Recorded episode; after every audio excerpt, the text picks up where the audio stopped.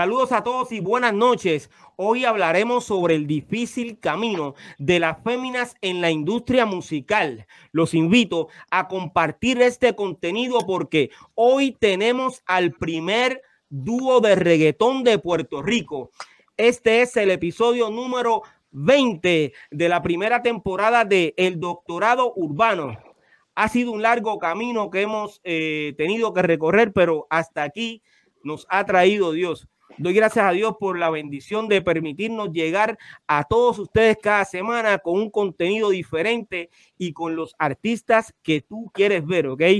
Y como todos los lunes, tengo en nuestra eh, plataforma virtual a la primera generación del rap y la música urbana en Puerto Rico.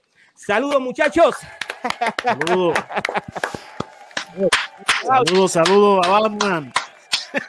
Dímelo, dímelo, dímelo. Óyeme, y hoy tenemos, eh, además del primer dúo eh, de reggaetón, veo, no sé si ustedes están mirando, eh, tengo, hay un, hay un invitado, no sé, está colado. Díganme quién es. El DJ Batman. ¿Es Batman? No, sí, ¿ese es Batman? Ese es DJ Batman. DJ, Batman. ese, ese es Batman ah, Óyeme, ¿cómo están ustedes, brother? ¿Cómo están ustedes? Yo vengo siempre preparado con el tema. Ah, sí, Ah, no, pues ustedes se están comunicando antes de. Sí, no, yo, creo, que sí. algo, me dice, algo me dice que sí. Algo me dice que sí, pero. Se están este, no, de verdad que no. Óyeme, Vicky, ¿cómo estás? Es que eh, la verdad, bien he dicho bendecido, tres veces. Feliz. ¿Cómo estás? Nadie quiere no, no, contestar. No, estoy bien, estoy bien, gracias a Dios, bendecido, feliz y feliz de, de, lo que tenemos hoy, un programa bien importante. Eh, yo recibí eh, hace unos minutos una, es como un arte donde apareces en los primeros lugares de, de unas emisoras. háblame de eso, Vicky. Así es, le doy gracias a Dios porque con el tema Tiembla junto a Soledad Graham de Argentina, pues estamos ocupando en algunas emisoras de radio en, los top five y eso pues, pues me siento bien, bien feliz de ser parte de eso. La verdad que sí. Seguro que sí, brother. Y te felicitamos, mano. Te felicitamos. Eso es, eso es. Eso es. My brother. My brother. Óyeme, eh, Special ¿qué está pasando, brother? Acá un aquí quitándole a la bata a ah, riflear. eso. Es que se me cayó, se me cayó y tengo que arreglar Oye, la bata. no, no cabe duda de que este es el doctorado urbano, ¿ok? Esta gente son así, eh, en vivo y, y backstage. Esta gente son así, es verdad. Eh, vamos a aclarar, vamos a aclarar. O sea, que te quiere, te quiere salir de, de no, del grupo. Sabes. Ah. Siempre tiene que haber un adulto en el grupo, tú sabes. Ok. Sí, sí. Eh, Nacho. Si maduren, maduren, por favor. Por favor. dale eso, ¿viste? Por favor, ya vamos por el episodio número 20. ¿En el 20 que Sí, estamos? mano, sí, brother. Dígalo, cuéntame. En el 20, en el 20, en el 20 se supone que maduremos, ¿verdad? Sí, mano. Yo pensaba que iba a ser mayores de edad. Pero ya, ya estamos en el 20, vamos a ir para el 30. Yo lo veo. Saludo a toda mi gente por allá, you know what I'm saying. Saludo a Sweet, que la tenemos de invitado de hoy. Um, saludos a mi Quiz. Este, saludo a toda la gente que, que, se pasan viéndonos aquí por el doctorado urbano, ya tú sabes, por ahí venimos con el episodio número 20. Let's go, let's get it. Excelente, brother. Cool GD. That's me, baby. That's me. estamos, estamos activos, estamos activos, ya tú sabes. Este, veo que la gente también ya está por ahí conectándose, así que saludito a la gente de rap clásico, más que solo rapeo. Así que ahí está, claramente ahí. Y felicidades eh, para Vicky de parte de, Carlos Baraja, ya tú sabes, que, es el que controla esa página. Saludos, saludos, un abrazo. Eso es así. Eso es así. Oye, eh, estamos eh, transmitiendo a través de todas las redes sociales y a través de YouTube, ¿ok? Y en nuestra plataforma eh, pirojm.com. Eh, quiero recordarle a nuestros seguidores que eh, nuestra canción Leyenda está en todas las plataformas digitales, ¿ok? vaya y escuche a la primera generación del rap en Puerto Rico. Eso está excelente. Mi gente, este es el doctorado urbano. Hoy tenemos en nuestro estudio virtual al primer dúo de reggaetón en Puerto Rico.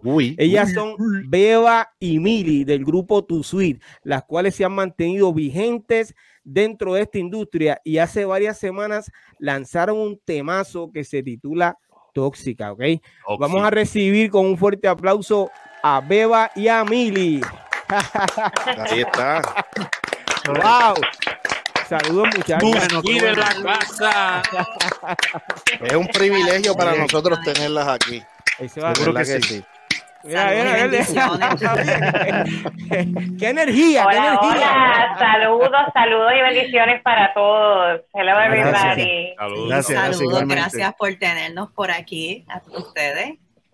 Para nosotros es eh, un placer y un honor que no solamente eh, hoy vamos a estar compartiendo con el primer dúo de reggaetón, eh, sino que son las primeras, exacto, femenina, sino que son las primeras damas en salir en el doctorado urbano, ¿ok? Oh. eso se merece otro aplauso, ese otro aplauso. Muy bien. Wow. Qué bendición, Qué bendición tenerla con nosotros. Eh, Beba y Mili van a ser parte de, del panel eh, para discutir el tema que, hoy eh, hemos traído a colación, que es el difícil camino eh, de la mujer en la industria musical, pero en este caso en el reggaetón, ¿ok? El tema de hoy, vamos a comenzar. Wow, yo, yo estoy escuchando agua y es que aquí en Puerto Rico está lloviendo una cosa impresionante. pero... yo, yo, le di mute a mi micrófono a ver si era yo, pero viene de por allá. Yo pensé que era Eric friendo un huevo, porque ahorita estaba agregando con el microondas. ¿Qué será? Más tarde, eh, Mili y Beba nos van a estar hablando sobre sus eh, proyectos musicales, pero el tema de hoy eh, tiene que ver con la aceptación y el desarrollo de las féminas en la industria musical, específicamente, como ya mencioné, en el género al cual le hemos dedicado nosotros más de tres décadas, ¿ok? con la llegada de la cultura hip hop en nuestra isla incursionaron varias raperas en la década de los años 80 que lograron grabar underground y o presentarse en algunos eventos. Eh, yo voy a mencionar algunos de las que recuerdo, ¿ok? Eh, Polian Carol, Carmen, Isao, eh, que todos la conocemos, quien fue eh, dúo con Lisa M. Y Lisa M, quien fue la primera en abrirle camino a nivel mundial a las otras féminas que formaron parte de la segunda generación de la música urbana. ¿okay?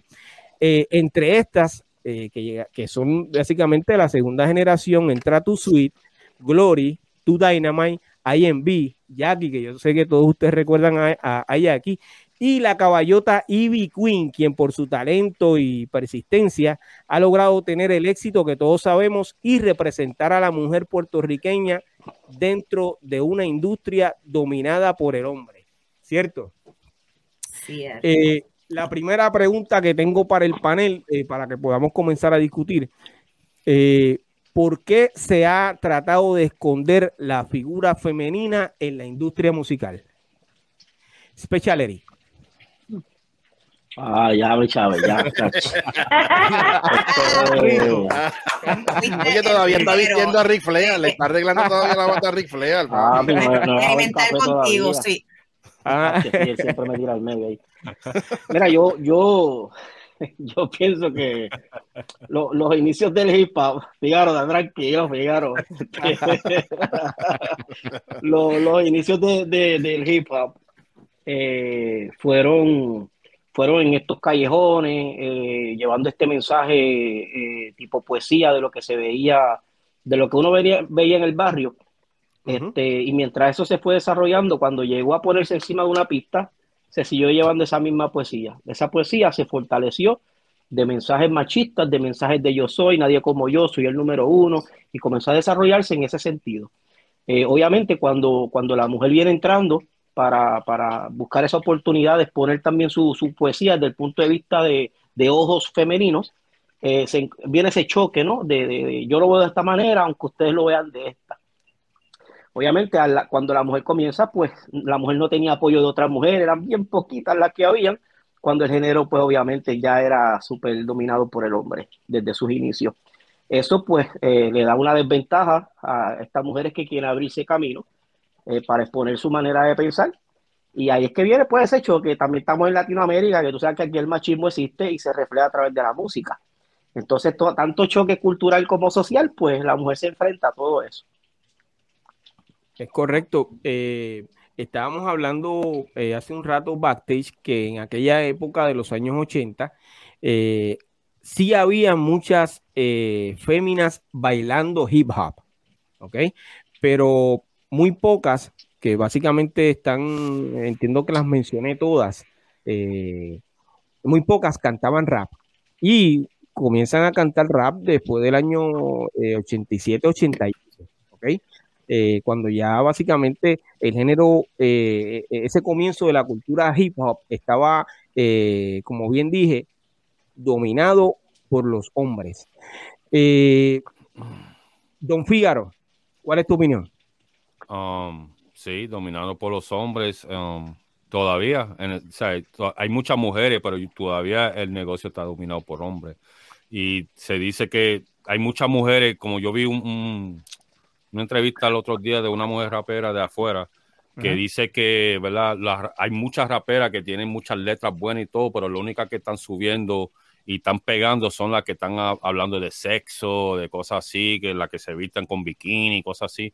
Y las mujeres que tienen, ¿sabes? Liriqueo, como que la están manteniendo abajo, ¿me entiendes? Como que eso no vende, ¿me entiendes? Y eso, todavía, en mi opinión, todavía eso se ve hoy en día, ¿me entiendes? Eh, es correcto. Yo quiero eh, aclarar que eh, comencé con, mis compañeros y colegas del doctorado urbano. No, no mencioné el nombre de Beba o Mili antes que, lo, que los muchachos. No tiene nada que ver con el tema que estamos hablando hoy, ¿ok? Sino que como ellas son nuestras invitadas, pues mm. este, quise que ellas eh, hablaran al final, porque yo sé que con ellas, pues, eh, ellas tienen eh, mucho que decir sobre este tema, al igual que otras féminas que están dentro del género y yo sé que nos están viendo en este momento. es por eso que la voy a dejar a ella para el final, ¿ok? BK Rap. Pues mira, opinión, mi opinión es que cuando nosotros comenzamos en los 80, el tema era totalmente diferente. No estoy hablando cuando comenzamos a grabar el disco, eso fue aparte porque ahí teníamos que venir con un tema social para que nos dieran la luz verde para sonar en la radio. Pero cuando estábamos haciendo los cassettes y todas esas cosas, era más del caserío, de donde venimos, de esto, y quizás las muchachas en ese tiempo no se podían identificar con el fronte que nosotros traíamos, no se identificaban con eso. Y luego yo creo que se conformaron en aquel tiempo, pues yo voy a bailar, me gusta, yo voy a bailar, y, y muchas de ellas pues lo hicieron así, pero cuando comienza a, digamos así, a darle el toque de, del vacilón, el toque de, que esto se disfruta, que la música, que, exacto, del party, música bailable y todas esas cosas, ahí es donde ellas entran. Y ahí es donde yo digo que, que arrasan. Y, un buen ejemplo es lo que, lo que hizo Lisa. O sea, Lisa trajo eh, el rap, pero lo llevó a un, a un Meren House, a un Meren Rap, eh, como lo quieran llamar, y lo puso, pues, eh, digamos así, divertido divertido. Pero tenemos de ejemplo, eh, por ejemplo, una J.J. Fat, una, una Queen Latifah, este, no me acuerdo cómo era la que, las que cantaban de Cars That Goes Boom, eh, se me olvidó el nombre. Le Trim, Le Trim, este, pues Real Roxanne. exacto, MC, exacto. MC Light. MC Light. MC Light, toda esa gente. Claro, y, y, ellos le trajeron un sabor a, a, lo que nosotros hacíamos, que era más hardcore. Le trajeron otro flavor, de que, de que se podía bailar, de que se podía vacilar con eso.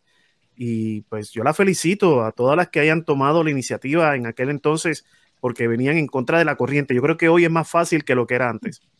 Sí, es correcto. Y hace, eh, creo que hoy fue que eh, estuve leyendo y se dice que Carol G, que básicamente es de la, de la nueva generación, eh, ya tiene más dinero que Daddy Yankee que lleva eh, básicamente 30 años dentro, de este género. O sea que la oportunidad que ella aprovechó como, como fémina, pues ha sido excelente y está este, número uno en el mundo. ¿Ok?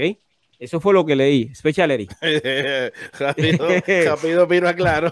Sí. Eso fue lo que leí, Special Eric. Ya, ya yo me estoy cuestionando también. Yo dije, contra, mano, tantos años ya. Que, Lo que, lo, que, lo que sucede es que una, una cosa es una cosa es lo que tú quieres aportar en el género y otra cosa es cuando tú conoces la raíz del género. O sea, una cosa es la poesía que tú quieras aportar conociendo la raíz del género y otra cosa es que entres ahora no conociendo ciertas raíces del género y expongas tu talento. Acuérdate que estamos hablando de una mujer que mezcla melodías con música, no estamos hablando de una rapera. Entonces, eh, eh, o sea, el camino es un poquito menos duro para este tipo de estilo porque es más comercial, es lo que vende. Sí, este, yo estoy seguro que si, si, si, si Karol G fuera una hip hopper uf, de, de pura cepa de la mata, este, tuviese éxito, pero no estuviésemos hablando de los millones, ¿ves? Eh, eh, porque no es lo mismo las melodías comerciales que, que, que una mujer chanteando, tú sabes, y, y- y poniendo su, su arte y su poesía.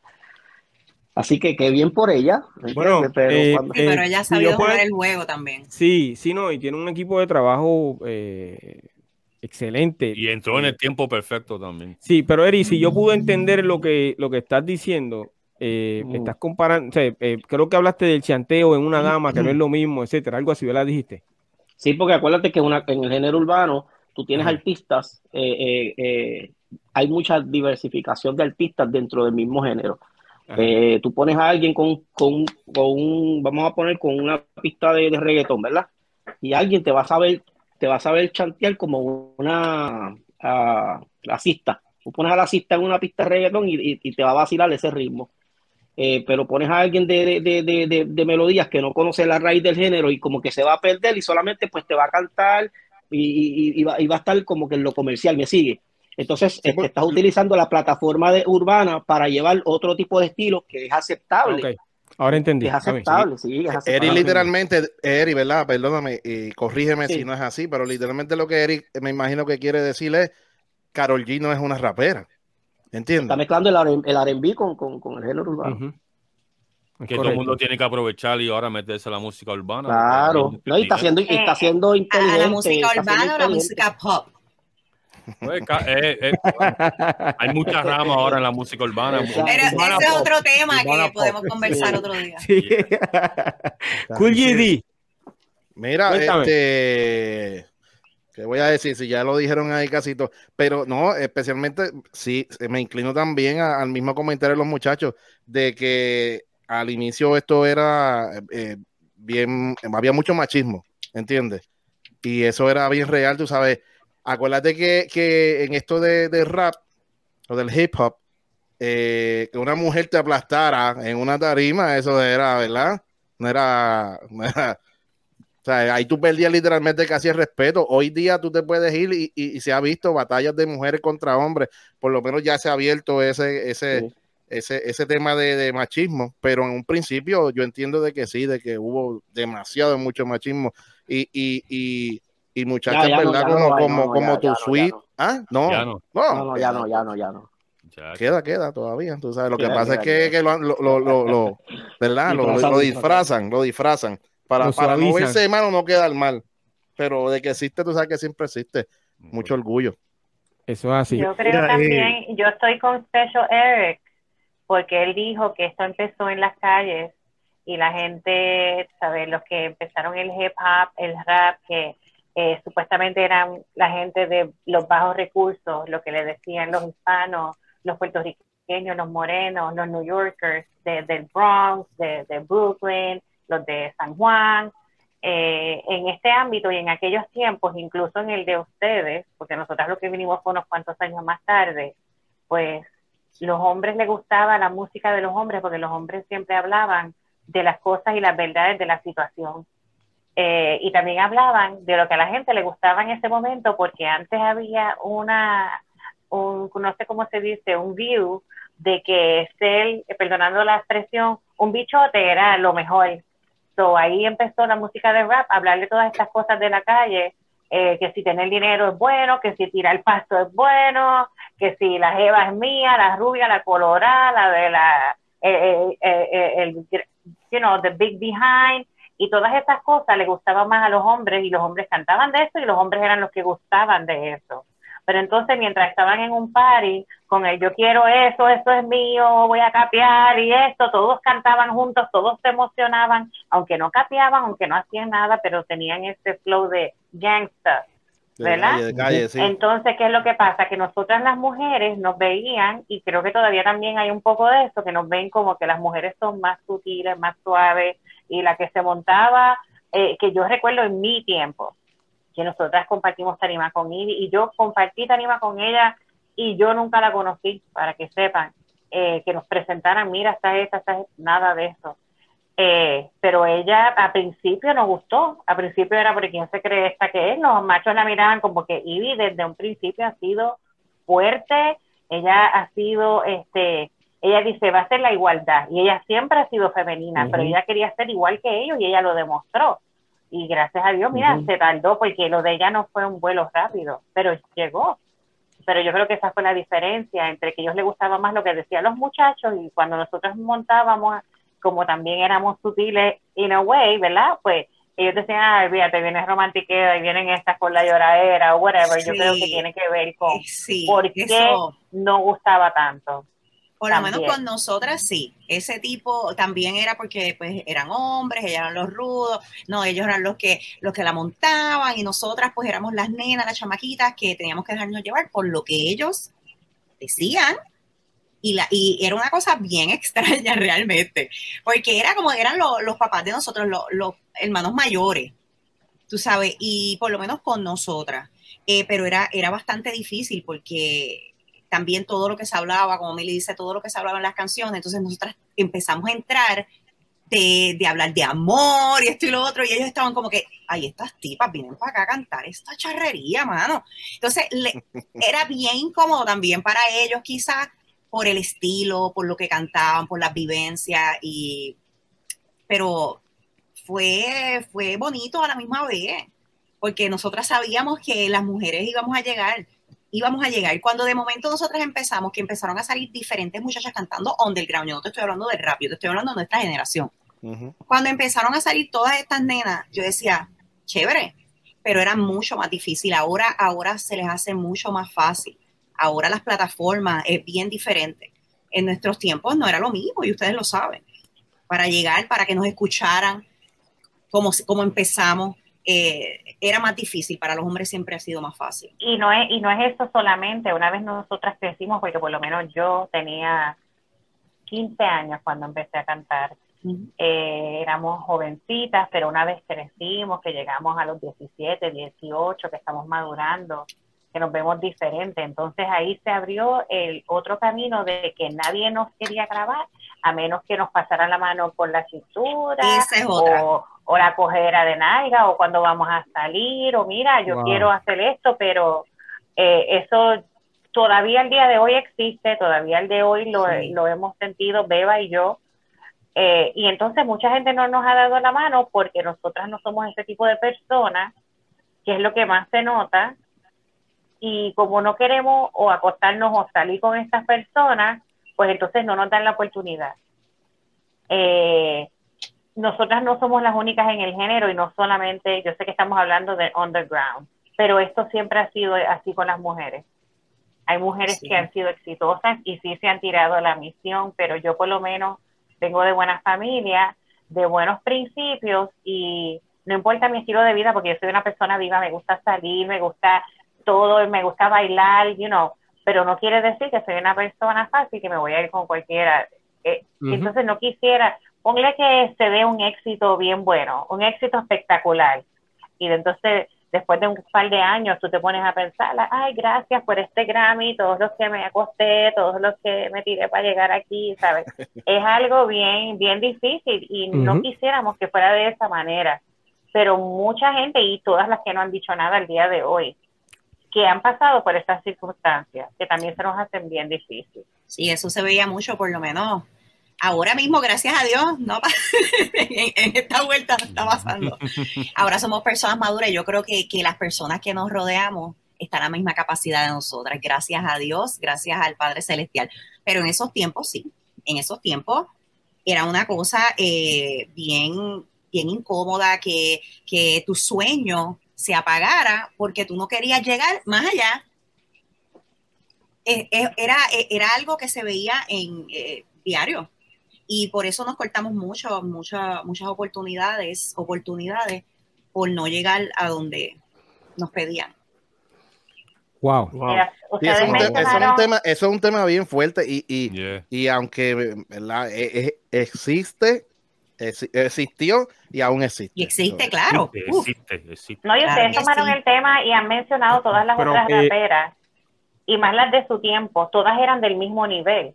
En aquellos tiempos, lo, del 85, ponle del 85 al 95, nadie tenía que estar enseñando cadera, enseñando nalga, enseñando cleavage, ¿verdad? Este, con los bikinis y con todo, todo el mundo, porque yo recuerdo como ayer, todas éramos como que las rappers, nosotras decíamos, nosotras, como Chris Cross, como Chris Cross, eh, la ropa grande. La ropa grande, los siempre, arregladas, siempre maquilladas, pero y en aquel tiempo todos éramos bienvenidos. Hoy en día que nosotros hemos estado en nuestra carrera, pues este, nos hemos topado con que todo el mundo quiere, ahora con el, eh, nuestro último lanzamiento, que ha sido el último, pero es el primero en estos tiempos, también nos hemos encontrado con esto. No hemos tenido una crítica negativa per se de horrible, pero sí nos han dicho mucha gente que por qué no enseñamos más.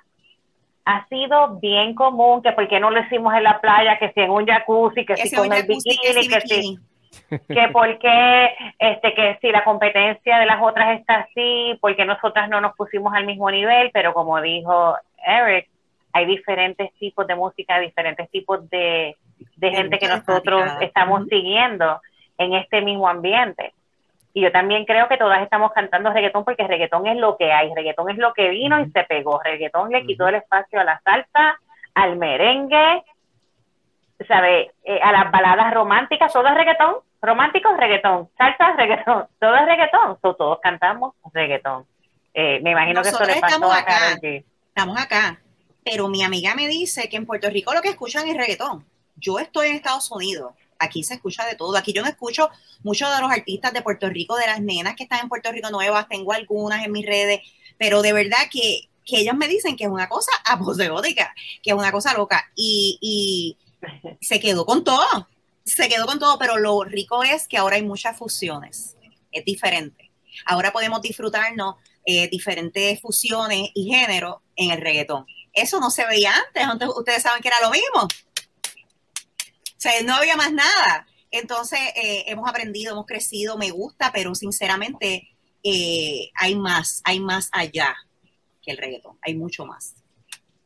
Esa es mi opinión. Yo creo que la gente debe de mirar, como ustedes estaban diciendo, el, el, sabe, el talento de cada persona, no el look, ni que tienen puesto hoy, ni como lo demás, porque antes eso, antes todo el mundo, el más gordo cantaba, el más feo cantaba, el de la nariz más grande cantaba, y todos eran exitosos y todos hacían mucho dinero. Entonces, ¿por qué? ¿Qué fue lo que cambió? Porque ahora para tu cantar tienes que porque no sé si estamos buscando talento o estamos buscando look.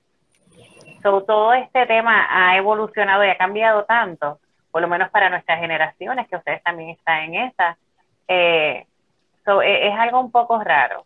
E, es, eh, por lo menos para nosotras es un poco difícil. Eh, yo tengo sobrinas que están también en el género por una parte, son parejas de productores y todo eso, y ellas me dicen, mira, es que ustedes están dirigidas al público que las conoció ustedes, son los que las buscan ahora, pues tienen que seguir en esto, si quieren los más jóvenes, pues tienen que tirarle a lo que los más jóvenes les gusta pues esto como que depende de la edad también. No sé qué, ustedes opinan. Nuestra fanática es adulta, fanática es adulta, es la realidad. ¿Cuántos se identificaron con, con lo de feo? Yo por aquí ya la ah. Tengo dos categorías.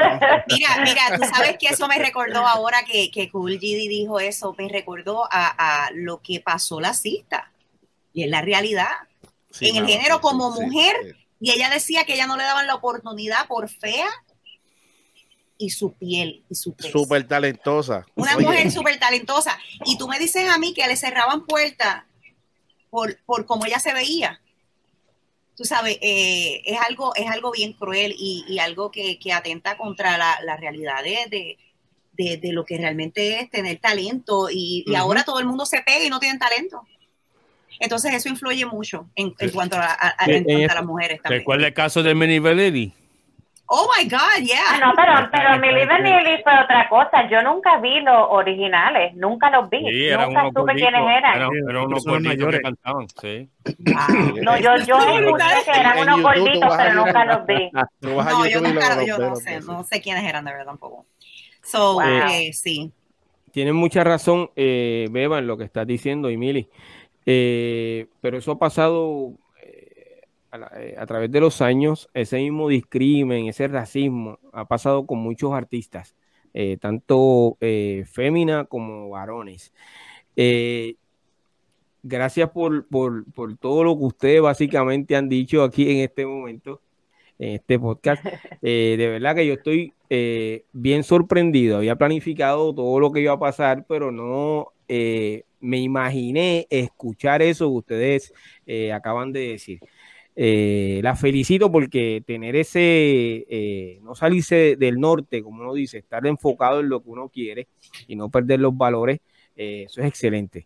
Es ser un excelente ser humano e ir por el camino correcto tengo otra preguntita, porque en esta y otras industrias, eh, las féminas reciben un pago por sus servicios menor al que el hombre. Eh, ¿Cuáles oh, eran los elementos que utilizan los directores, los productores, los promotores eh, para pagar lo mismo o menor cantidad por los servicios de las damas? BK Rap. Yo no tengo idea. padre. Yo no tengo idea.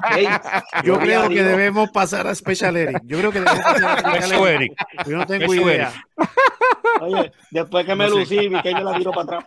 No, pero yo creo, rapidito, yo creo que, yo creo que lo que está buscando la gente, eh, más, más que todos los productores, es un package completo, un package que, que apele a todas, a, no solamente a un área demográfica, pero a muchas a la misma vez quieren ellos lo, que llamarían un paquete completo, ¿verdad? Looks, talento, este, eh, lo que sea eh, que, estén buscando. Y pues yo también quiero felicitar a Mili y a Beba por no, por no, ah, pues seguir eso y mantenerse en, en como ellas son, ¿verdad? Sin tampoco criticar a los demás, pero, pero de verdad que la felicito por eso. Eh, no sé realmente no sé realmente cómo contestar esta pregunta. Te lo digo honestamente, no sé. Porque yo no lo haría así. Eh, Mira, yo te voy a decir una cosa por lo que nosotras pasamos cuando nosotras cantábamos, que empezamos, porque había como que un grupo de playeros que era como que favorito cuando empezamos, cuando empezamos. Nosotras éramos las únicas nenas, o éramos, todos nos decían las nenas de playeros, todavía nos dicen las nenas de playeros. Pero había un grupito que estaba Master Joe y Orgy Black Daddy Yankee, eh, Hugh McDaddy y se me olvidó el nombre de los McDaddy y este, ¿cómo que se llama ese otro nene? Sí, sí, sí, el, el bajito este. Anyway, anyway, pero éramos, éramos un grupito que siempre íbamos juntos y hacíamos los pares. Chino, chino, chino. Decían chino. Ok, so, ¿qué sucede? Por lo menos en aquellos tiempos, nosotras somos dos, somos un dúo, ¿verdad? Pues a nosotras, ponle que nos dieran en aquel tiempo por cantar dos canciones, 300 pesos para las dos. Entonces, ponle que a Yankee o a los otros muchachos les daban 400 para los dos o 600 para los dos y así nosotras lo vimos. Incluso hicimos muchos shows que nos llevaron y nosotras tampoco nunca cobramos. No. Hoy en día, hoy en día, nosotras somos un dúo, todo el mundo sabe que somos un dúo, que vivimos en los Estados Unidos, que si hay que hacer algo, pues todo se viaja, todo se planifica. Y yo no voy a decir nombres ni nada, pero reciente se surgió la oportunidad y alguien, a nosotras dos, a nosotras dos, por hacer un show, las canciones viejas, incluso tenemos la canción nueva más otra nueva más que va a salir, eh, nos invitaron para un show, sí, eh, solamente por, por por 1.500 para las dos. Y de ahí teníamos que nosotras comprarnos pasajes y todo. O sea que básicamente iban gratis. Es gratis. Sí, van gratis. o las otras, o las otras que, que, hay que pagar, bueno, pero esos son, otras, esos son otros 20 dólares. Pero, pero entonces la diferencia también, acuérdense, ustedes, mira, ustedes se ponen la gorra, la gafas, se cepillan y están con la camisa y todos se ven guapos, todos se ven bien, ¿verdad? Los más bellos, pero nosotras primero, ¿qué te vas a poner tú? ¿Qué me voy a poner yo? Y que si gorra, porque no me he peinado. Y que si maquillaje. Eh, que si la ceja. Es una, una, mujer, somos un poquito, no es que queramos ser complicadas, pero también por lo mismo de la competencia, de cómo nos reflejamos, de cómo nos vemos, nos tomamos más tiempo para nosotras estar aquí presentales, no solamente para ustedes, para el público. Imagínate en una presentación qué nos vamos a poner, cómo nos vamos a ver, que si para las fotos nos vamos a ver bien, que si vamos a entrar con una ropa, vamos a cantar con otra. Y entonces vamos a hacer un show donde nosotros vamos a pagar por nuestro pasaje y ya, porque ese dinero que nos pagaron es para el pasaje, entonces y la ropa, maquillaje, zapatos, todas estas cosas. Y hoy en día mucha gente se lucra, mucha gente se lucra de lo que ellos hacen y no comparten el pan eh, igualmente yo soy de la generación que yo opino que si tú me ayudas, yo te ayudo y vamos a ayudarnos todos. Pero hoy en día, y, y, yo sé que la situación está mala en todos los países, en todo el mundo, pero hay mucha gente que son, yo no sé cómo se dice, grouchy. Eh, ambicioso también, eh, no ambicioso, como y, esmayado. ajá, y, y, grouchy con la otra gente y quieren todo para ellos. Self-centered es, bien difícil, es bien difícil. Yo creo que para nosotros que por lo menos ustedes nos abrieron las puertas a nosotras, nosotras abrimos las puertas a otros, que somos de generación en generación, yo opino que mientras más nos unamos, más oportunidades tenemos. Mili, tengo una pregunta, si me lo permites. Eh, ¿Cómo, por ejemplo, eh, mencionaste una cantidad de dinero, dijiste 1.500 dólares? ¿Sabías tú que era 1.500 dólares antes? ¿Ustedes sabían que era 1.500 antes de llegar? ¿O fue de sorpresa allí que le dieron, esto es lo que hay para ustedes? Oh, no, no. No, no, no, no, no. No te escucho. Ella, eh, básicamente no han ido. Sí, no, no, no lo hicimos. A nosotros no, a nosotros nos contactaron y nos invitaron y nos dijeron esto es lo que hay. Ok, y la pregunta es, ¿aceptaron o no aceptaron? No, no, no, no, no. Ok, ok, okay. No. Ahora mismo no se dio. Básicamente, eh, ustedes se pusieron de acuerdo o, hablaron sobre la situación y acordaron no, no, no aceptar no, lo que pasa Es que la actividad se suspendió. ¿Hubiesen ido por esa cantidad? No, ¿Hubiesen ido por esa cantidad? no quedó en nada. Nosotros tuvimos una reunión y estamos empezando nuevamente y necesitamos exposición porque si no nos exponemos, la gente no sabe quiénes son ni qué estamos dando. So, nos vimos un poquito como que en la controversia de qué vamos a hacer, ¿verdad, Beba? ¿Qué vamos a hacer? Pero, este, es como, es como uno, mira, eh, no tenemos que dar exposición, nosotros estamos volviendo, nosotros estamos costeando nuestra carrera, aquí no hay nadie, ustedes lo saben. O sea, esto, nosotros somos independientes, ¿verdad? So, eh, ¿sabes qué? Yo voy feliz, pero tú decirme a mí, faltarme respeto a mí, ¿qué ha pasado? Y ella sabe lo que estamos hablando de que te cobren para tú montarte en una tarima. No, mi hermano. Mire, yo ahí sí que yo le digo a usted que no. Pero que tú me digas a mí, mira, te cubro los pasajes, estás claro, mira, vamos para allá. ¿Por qué? Porque sí, porque si tú no tienes en estos momentos, y lo sabemos todos los que estamos aquí, si nosotros no tenemos un inversionista, nosotros no tenemos dinero, nosotros no llegamos a ningún lado. Si tú no le metes a tu carrera, tú no llegas a ningún lado. So, si tú me dices a mí, toma 1.500 dólares para que tú vengas, ah, claro, vamos para allá, olvídate de eso. Mira, viajamos con puntos, no las inventamos, cobramos, olvídate para la dieta, para no te preocupes, que nos quedamos en Puerto Rico, tenemos donde quedarnos en Puerto Rico. Pero tuvimos que, hacer un plan, porque dijimos, wow, esto va a dar para el pasaje nada más. Claro, eso era como que... Eh, eh, el round trip nos íbamos a quedar por poner 1.500 cada una, estamos hablando de 750 y 400 era el pasaje, nos quedábamos con 300 y vamos a estar allá, quedándonos allá. So, dijimos, vale la pena porque hay exposición, pero también es como que un poco triste porque la gente va, este, la persona que nos invitó es una persona bien conocida y, y tiene ¿Sabe? Okay, eh, perdóname, si es conocida hay que tirarla al medio. ¿Quién no, es? No voy a. No, jamás. jamás, jamás, jamás. Pero lo que yo digo es que. Pero lo que yo digo es que hay, hay posibilidad de que pudieran extender esto un poquito más y la consideración de que somos dos y nosotras no vamos al garete, nosotras practicamos, nosotras hacemos como que un show, ya cuando vamos ya estamos listas. Nosotras somos otra cosa cuando hacemos una presentación. creo que todas esas cosas se debieron de tomar en consideración. en Urba, el que vio Urba sabe, porque eh, cuando no es lo mismo tú llegar a un sitio y tú hacer una presentación como la sentiste, como la hacíamos antes. Vamos a hablar claro como lo hacíamos antes. Antes nosotras podíamos practicar, aunque tu suite practicaba. Tu suite, yo me acuerdo, nosotras practicábamos y practicábamos y ensayábamos. Pero yo me recuerdo que la gente se trepaba así, ah, en las tarimas, ah, mira, cántate aquí, trépate. Es más, yo misma lo llegué a hacer un montón de veces. Tírame la pista. Sí, tiraba la pista y me trepaba con lo que tenía, con lo que fuera y me y zumbaba la canción que grabé contigo y olvídate que nos fuimos.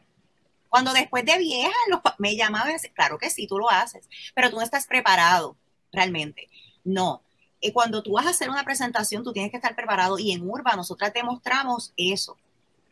Mira, muchas personas nos han dicho a nosotras y me lo han dicho, ustedes marcaron la diferencia, porque después de ustedes tenían que, tenían que, um, um, ¿cómo se dice? Subirle el juego, porque ustedes fueron bien preparadas, tú sabes. Y, eso es algo bien importante, bien importante, bien importante. Eso es así, yo creo que eh, todos los que estamos aquí hemos pasado por eso que ustedes están contándonos a nosotros. Eh, pero eh, básicamente, y lo escuché hoy mismo también en un vídeo que, que, estuve viendo a través de las redes sociales, el más que se promociona le gana al mejor. Esta persona en el vídeo estaba preguntando si habían, eh, si conocían a una empresa que la voy a decir básicamente se llama McDonald's y preguntaba que si habían probado eh, o comido eh, hamburger mejor que McDonald's. Básicamente todo el mundo dijo que sí, pero hoy día la gente conoce más a McDonald's que aquel lugar donde pueden ir a cualquier food truck, eh, donde se comen el mejor hamburger. Porque McDonald's está continuamente promocionándose, ¿cierto? Todos conocemos a McDonald's. Eh, y eso, pues básicamente los artistas, cuando están comenzando o tratando de promover algún tema, eh, van a muchos sitios gratis, muchas actividades gratis por promoción, ¿ok? con la esperanza de en algún momento dado o eh, ver el fruto a través de, las ventas, en este caso de, los streaming, o eh, volver a ser contratado por estas mismas personas que en un momento dado, pues nosotros como artistas eh, le dimos la mano, porque el, tú treparte una tarima un evento de X o Y productor, pues tú le estás dando la mano independientemente, le estás cubriendo un espacio. ¿Ok? Este, yo creo que todos aquí hemos pasado por eso en algún momento dado. Y dándole, dándole el ala para comer de la pechuga. ya me la tiré, Eric. Eric, ya me la tiré. Mira, si vinimos a ver, si vinimos a ver, hoy en día todavía en el Super Bowl los artistas pagan por salir en el Super Bowl porque y son artistas que están súper rankeados ya. Así de importante la promoción. Que esos artistas vienen y pagan en el Super Bowl para ellos poder salir en el Super Bowl. ¿Me entiendes? Así de, y son artistas ya que están rankeados y con ti eso ellos pagan eso para promocionarse de Contra, pero estás hablando del, del, Super Bowl. No, pero que te estoy diciendo. Piro eh, eh, eh, dijo, Piro dijo el ejemplo, ¿verdad? Nosotros por acá, ¿verdad? Y yo estoy dando el ejemplo que también. Yo quiero Sí. sí, óyeme, y yo quiero, acabo de mencionar, y lo voy a, a mencionar nuevamente a McDonald's, pero si existe ese que hace los mejores hamburgues. Que me llame, por favor, que lo quiero tener el con razón tiene un micrófono con nosotros. ¿Ok? A Ronald McDonald, muy bien. Mira, que la próxima semana ¿Qué pasa? necesito otra compu. Eh, lo más brutal es que por primera vez BK trae espejuelo y dice que tengo un micrófono nuevo. wow. Ay, ay, pero especial, especial, ahorita estaba levantando la mano, yo me quedé con esa duda, ¿qué era lo que querías decir? Sí, ah, adelante. Lo, que, lo, que, lo que sucede es que hay una, hay una parte hay una parte que, que, es la del promotor que te está invitando y hay una parte que es la del artista. Si yo pienso como las muchachas, obviamente todo, lo que ya yo lo, yo lo pongo como, sacrificio, esto, lo otro, nos vamos a quedar sin nada, nosotras mismas vamos a pagar por nuestro propio show, todo eso yo lo puedo pensar como, como cantante también. Eh, la situación aquí es que este, la industria ha cambiado tanto que el promotor no pone en consideración nada de eso, nada de la manera de pensar del lado de allá. Él pone en consideración el catálogo que está presente, el catálogo del artista, y él, y él no va a arriesgar eh, tal vez eh, su bolsillo por si, por si este, el catálogo que me van a traer, o como es un comeback, pues la audiencia que tengo dentro del local no va a no conoce este catálogo, por lo tanto no puedo arriesgarme a pagarle mucho más. Entonces, eh, eh, o sea, no es que estoy, no estoy defendiendo al promotor, porque si a mí me hiciera lo mismo, yo pienso como ustedes. sí, que están viendo el negocio, están mirando el negocio en este momento. Exactamente. Él, va a ver más el negocio, él no, él no lo va a ver como les estoy dando una oportunidad, él va a ver el negocio. Entonces, obviamente, eh, la, manera de nacional totalmente distinta, como va a ser, nosotros estamos hace años, tú sabes, todas estas cosas que nosotros ponemos rápido y todo esto. Pero la industria ha cambiado tanto que mientras más uno es conocido, más tú tienes que invertir en tu branding. Es una promoción doble, triple que la, que tienes que hacer. Este, para fortalecer obviamente tu branding, tu marca, que es tu suite, esa es tu marca, ese es tu, y cómo yo voy a fortalecer eso, invirtiendo más en la marca. ¿Por qué? Porque hay unas generaciones nuevas, el género ha cambiado, se ha fortalecido. Antes yo iba con un DJ y ya, ahora no, ahora hay un equipo de trabajo detrás de mí, ahora hay una agencia de publicidad detrás de mí que me dice a la hora que tengo que subir, que me dice a la hora que tengo que salir del cuarto para, para ir para el pasillo que me espera un camarógrafo. O sea, todo eso ahora está, eh, eh, eh, ¿cómo se llama? Por, por minutos.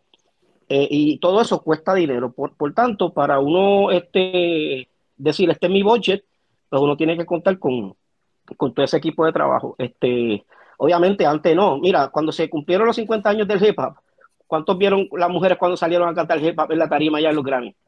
Te las viste bien sencillas, raperas, raperas, pero mega raperas.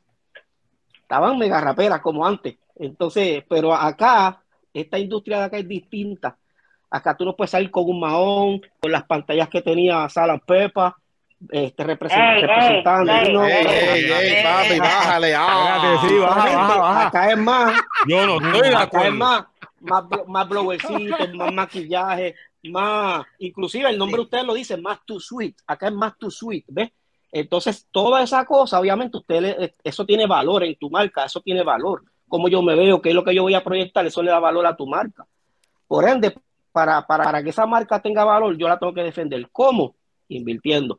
Figaro dio un punto muy bueno y es que este artista, X artista, no importa lo, lo pegado que esté, él compra un espacio en el Super Bowl. ¿Por qué? Porque Super Bowl es eh, el, evento donde el marketing se ve a nivel mundial, donde, donde tú pones un pedacito de anuncio ahí, a ti te van a ver miles, miles y miles de personas. Y un artista, por más conocido que sea, no va a decir, ay, yo soy conocido, no tengo que estar ahí. No, él invierta, al contrario, es cuando más yo tengo que reforzar mi, mi, mi, carrera desde el punto de vista de branding, que es el área donde yo siempre miro, branding, es tu, es tu marca, cómo tú la vas a cuidar, cómo tú la vas a dar a respetar frente a otros. Por ejemplo, hoy, hoy yo me topé con un cliente mío y me dice, ah, pero tal persona me está cobrando tanta cantidad y tú me estás cobrando más. Y yo le digo, no, yo no te estoy cobrando más, este está cobrando de menos. ¿Entiendes? Una cosa, una cosa es que tú lo veas barato y otra cosa es que yo están ¿Entiendes? Yo le digo, yo no voy a bajar mis precios porque yo tengo unos, diplomas en mis costillas y unos préstamos estudiantiles en mis costillas. Yo no voy a prostituir el precio, yo sé lo que yo valgo. ¿Me sigue? O sea, cuando tú te enfrentas a un cliente, a veces perdiendo se gana. A veces tú prefieres entonces no ganarte algo, pero defender tu branding, tu marca. Desde el punto de vista artístico, pues tu suite es esto. El que no lo quiera comprar, sorry. Ustedes pusieron un, un parámetro. Voy a vender del por algo. Y, y, al sol de hoy, usted tiene una conciencia súper limpia de que cuando se van a acostar, la conciencia no le dice, levántate, tenemos que hablar. Ustedes se acuestan por, este, totalmente con paz porque no vendieron ese, ese, ese talento por, por, dos o tres pautas, ¿me entiendes? Correcto, correcto. No, pero por eso fue que te digo, en, en, cuanto a esta presentación, que nosotras nos reunimos porque dijimos, diantre, dinero, este, marketing. Pero eh, en cuanto a una mujer... Eso fue después de lo de Urba, de todo, Después, eh, y, era, y no éramos nosotras solas, eran con otras personas de la vieja escuela también. Eh, pero lo que te quiero decir es que como quieras, optamos la opción de, como tú dices, nos tenemos que promover, tenemos que decir quiénes somos, cómo somos, pues dijimos, nada, pues vamos como quieras, vamos, vamos. Y habíamos ya tomado la decisión de ir, pero la actividad se, eh, se retrasó. Eventualmente va a regresar, este, pero no tenemos fecha. Eh, déjeme decirle, yo he visto el trabajo que están haciendo ustedes en las redes sociales. Las felicito a ambas. Eh, veo mucho las publicaciones de, del grupo Tu Suite, que hace unos días eh, comencé a seguirlas también en el grupo. y veo mucho las publicaciones de, de Beba. Para mí lo están haciendo muy bien. Ustedes están, como dice Special Eric, defendiendo su marca. ¿ok? y ustedes vienen con ese nombre. Básicamente, dentro de lo que Eri estaba diciendo, nosotros como artistas siempre exigimos ese respeto hacia lo que hemos hecho, ¿verdad? Y lógicamente, pues, eh, como bien dijo él, eh, las generaciones cambian continuamente. Entonces, eh, sale hoy tanto artista del mundo entero, porque ya eh, no quieren ir a la universidad, sino quieren meterse directamente a un estudio a tratar de, grabar una canción que sea un palo y entonces eh, tratar de vivir de eso. Eso es lo que ocurre. Pero eh, yo la felicito porque ustedes lo están haciendo muy bien y yo sé que hay tu suite para rato, pero de esos nuevos proyectos musicales vamos a hablar ya mismito, está bien, no se me adelanten, por favor, ¿ok? Eh, eh, Fígaro, eh, me diste tu opinión sobre el por qué los productores y demás dentro de la industria quieren pagarle menos a las damas. Pues fíjate, como yo tengo igual que PK, no, no tengo idea por qué le quieren pagar menos y por qué ¿verdad? lo aceptan, pero de que existe y que pasa, yo sé que pasa. Y no solamente pasa en la música, pasa en todas clases de negocio, ¿me entiendes? Todas, todas partes. Pero no te podré decir el por qué, porque en verdad yo no estoy de acuerdo con eso tampoco. Eso no sé ni por qué lo hacen, ni cómo, y ni quién lo hace, no sé. Cool GD. Para, para abundar, para abundar ahí este, en lo que está diciendo Fígaro, maybe, maybe que el, productor del evento, el promotor, ve este, la falta de un equipo de trabajo grande en este artista, pero sabe el valor que tiene el artista, o sea, la madera que tiene el artista. Entonces, maybe está ofreciendo menos porque obviamente no hay un equipo de trabajo grande, ¿me entiendes? Entonces, eh, mientras más equipo de trabajo tenga el artista detrás de él, el precio créeme que va a subir más. Es que eh, básicamente eh, nos estamos saliendo del tema, ¿sabes? Pero Básicamente, cuando hablamos de, de un artista que, lo, que lo crean hoy, porque básicamente son creados, le crean una plataforma donde seguida a los dos días tú ves un millón de seguidores en sus cuentas de, de redes sociales, en el vídeo ves, qué sé yo, dos millones de views y demás, ese de momento está llenando el choli. Y tú dices, pero ¿quién es ese que llenó el choli? ¿Tú entiendes? no, no sabemos cómo lo. Pero parece que. Porque, la inversión que porque la inversión que están haciendo en el momento es, es tan grande. Acuérdate, el, el, el, el, género, la industria tiene el dinero para, para crear a alguien que no existía de momento. Y lo tiene. Entonces, Claro, lo tiene. Por ende, de momento, y esta persona, un bling bling de 300 mil, ¿pero dónde salió todo esto? Unos tienen la movie de que, de que, son cadenas alquiladas, otros son de ellos, porque la industria, hay dinero en la industria. Hay dinero en la industria. Ahora bien, hay una llamada que hizo este, este promotor. Mira, me acaba de decir, ¿cómo es que se llama el, artista este, este Figaro? Eh, Drake, Drake. Eh. Drake, Drake. exacto, el americano pues viene este promotor y, llama para Puerto Rico. Mira esto, en una llamada nada más hay millones de dólares, en una llamada. Mira que Drake me dijo que, que quiere grabar con Bad Bunny. En, una, en esos segundos hay millones de dólares, millones de dólares.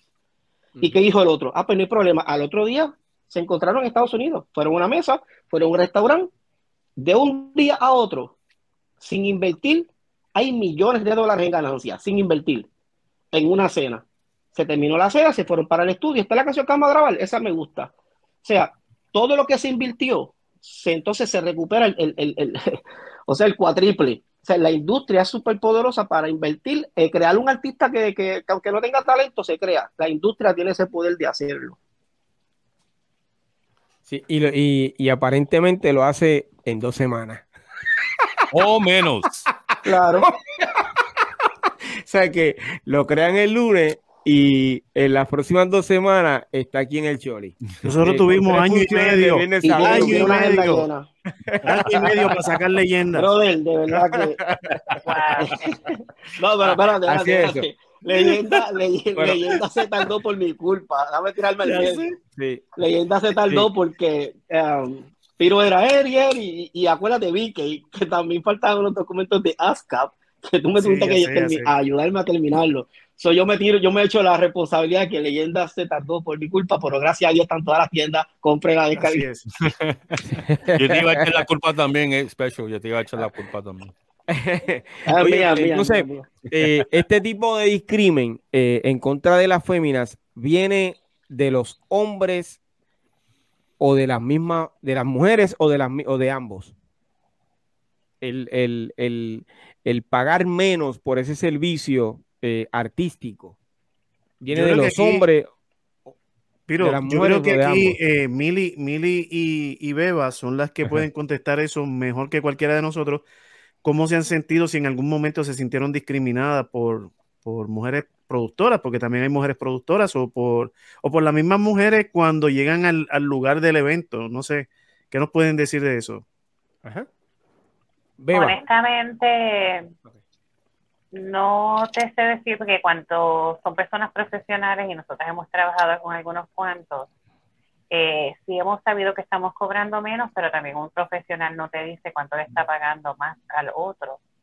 Pero sí sé, no, es Ujú. como estaban, no estaban hablando, eh, como estaban diciendo ahorita, eh, aunque estamos hablando de reggaetón, pero yo sí sé que es algo normal con cualquier otro género y las mujeres.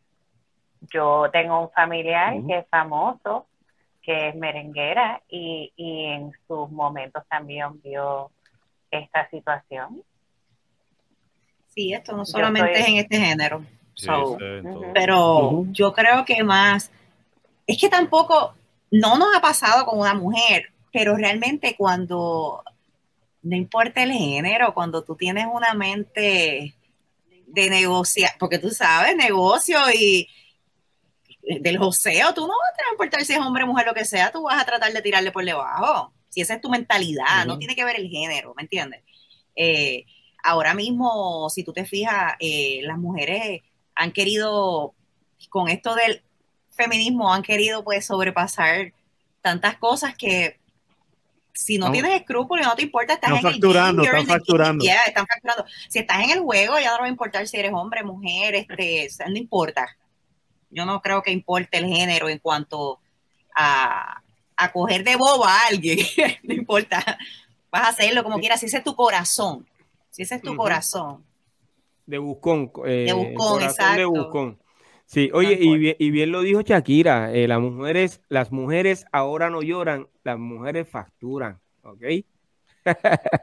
Eh, ¿Ustedes creen que eh, esas canciones que se han hecho famosas, eh, diciéndole perra a las mujeres, entre otras palabras que se catalogan como insultantes y ofensivas, son parte de ese discrimen y el machismo? Es parte. Especial Eric. Ok. Oh, perdóname. No, no, no, no, Beba, quiero, quiero que, que, que entonces... eh, Es parte así. del, ma- eh, claro que sí es parte del machismo, pero ¿qué es lo que sucede? Si nosotras mismas como mujeres lo hemos permitido, pues entonces esto es como que un choque, porque realmente ahora mismo am, podíamos, esto viene desde siempre, porque sabemos que cuando cantábamos underground, esto no me venga que si la gente ofendiéndose tanto ahora, porque esto siempre ha estado. Esto Órale. siempre ha estado porque sabemos y siempre, si empiezo a repetir, ¿verdad? Los estribillos de, ok, ah, ¿qué pasa? Ok, esa era una de ellas. Eran muchas. So, esto siempre ha estado, pero el problema es que nosotras nos hemos acostumbrado y lo vemos normal. Hemos normalizado y nos quejamos y queremos unos derechos y queremos no sentirnos utilizadas o lo que sea. Y yo no estoy diciendo que estoy justificando, pero lo hemos aceptado. Lo hemos aceptado, lo cantamos. Entonces nos quejamos. No, es algo que, no es solamente responsabilidad del hombre. Eso, eso, es, eso es lo que yo opino en cuanto a, a que nos hemos acostumbrado, las mujeres se han acostumbrado a, este tipo de canciones y lo ven normal y apoyan y lo alaban. Y no voy a decir nombres de artistas, pero todos sabemos qué artistas están pegados ahora mismo y qué artistas que cantan y que no. Y, y lo hemos aceptado. Yo no digo lo hemos generalizando, ¿verdad? Las mujeres.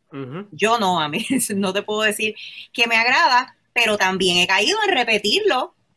Entonces, ¿de qué estamos hablando? ¿Verdad? No sé. Excelente contestación. Mili. Ajá, bueno, pues yo opino que pues como los temas de ahora estamos facturando sin un Shakira, pero es porque ya nosotras no nos quedamos calladas.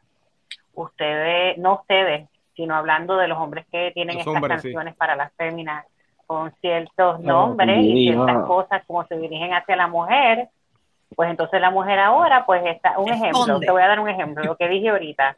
A los hombres les gustan las canciones de, de you know, sea, uno.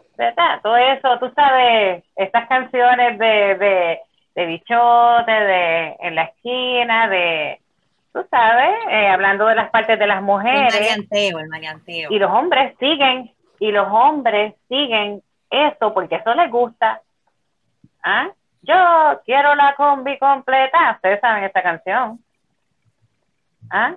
Dice culo, teta, y todos los hombres cantan, todos los todos los hombres cantan eso. Y yo me sé la canción porque honestamente hasta a veces es que, ¿verdad? Lo digo, ni pensando lo que es, pero es que como que rima con, rima, ¿qué vamos a hacer? Pero volvemos.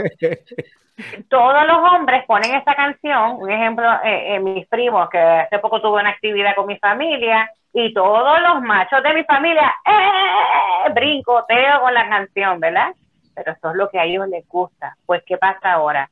Tú estás preguntando que si es, verdad que las mujeres ahora facturan, que ahora nosotras, pues nosotras estamos ahora que en vez de hablar de cosas de la calle, de que si nosotras no hablamos de cosas así de los hombres, ¿sabes?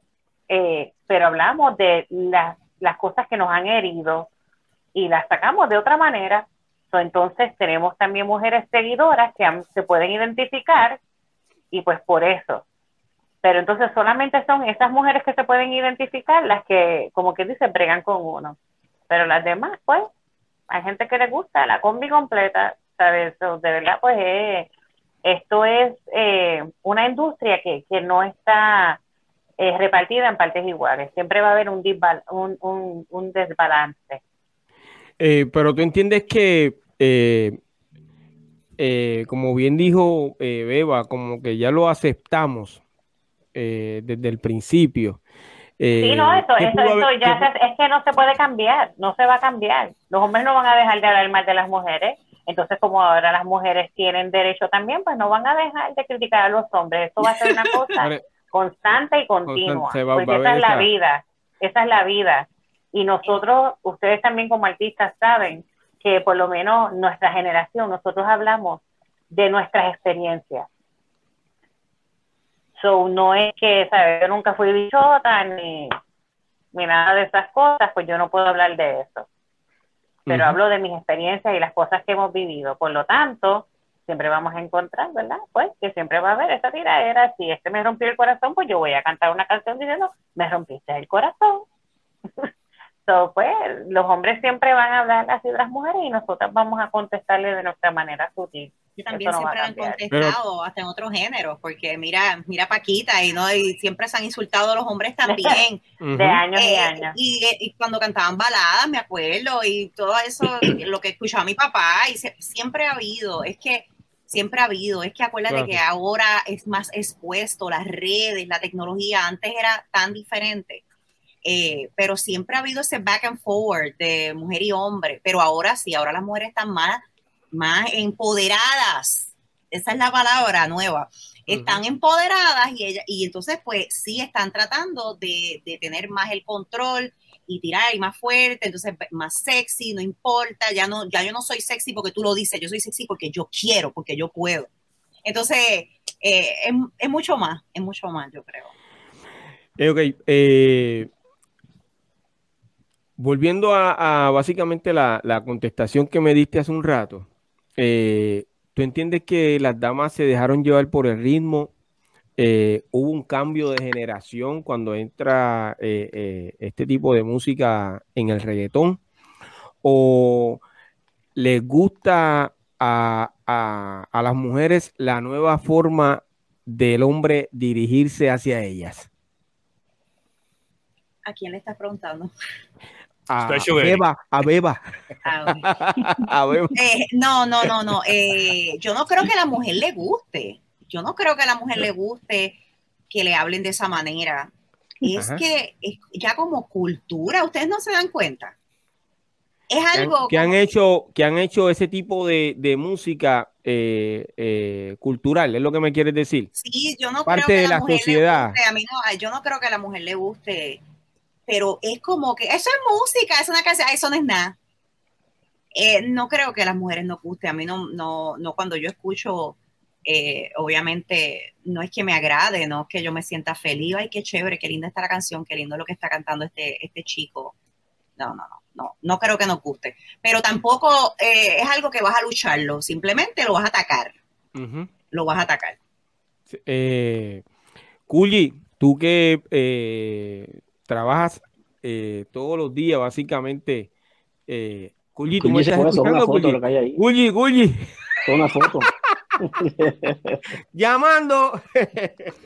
Eh, estoy, aquí, estoy de, de, fanático.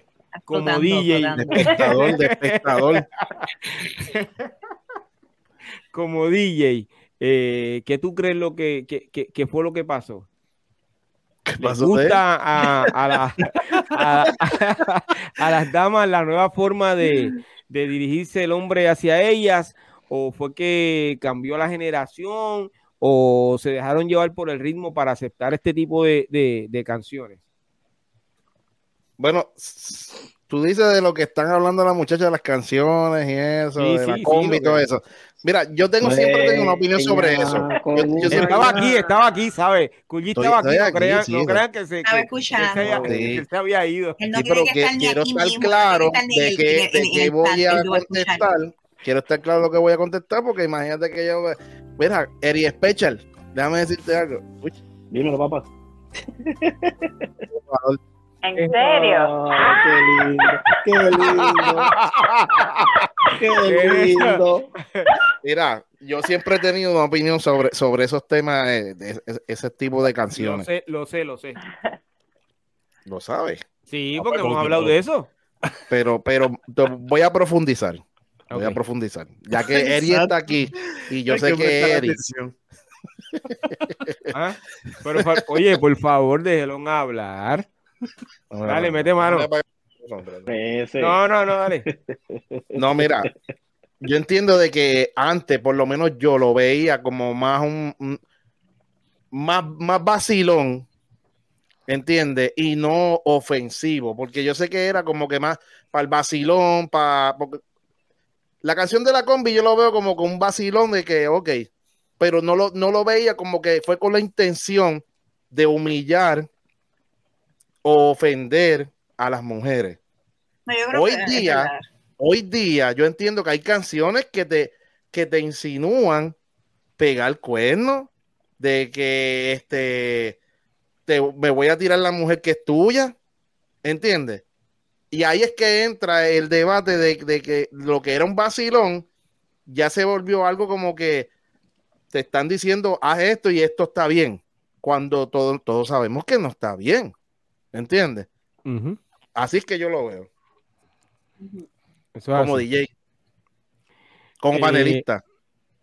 como persona. Pero también lo que dice Pérez se llevar por el ritmo. Por eso te dije ahorita que no es que no es que le guste, pero tampoco le incomoda porque ellas no están pendientes a la letra en sentido de me están ofendiendo, es que el ritmo, la pegosidad, aquello y lo otro, y ni les importa.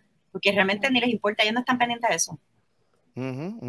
El, el, que está pendiente a eso es el que está en eso, el que está pensando, está buscándole y obviamente pues sabemos que está súper mal, pero el que está pendiente a eso y el que le da color pero realmente nadie está pendiente de eso, lo que están pendientes es que les gusta el ritmo, les gusta, la persona está pegada, eh, está brainwash que diga, es que está pegada y te gusta el ritmo y pues sigues por ahí.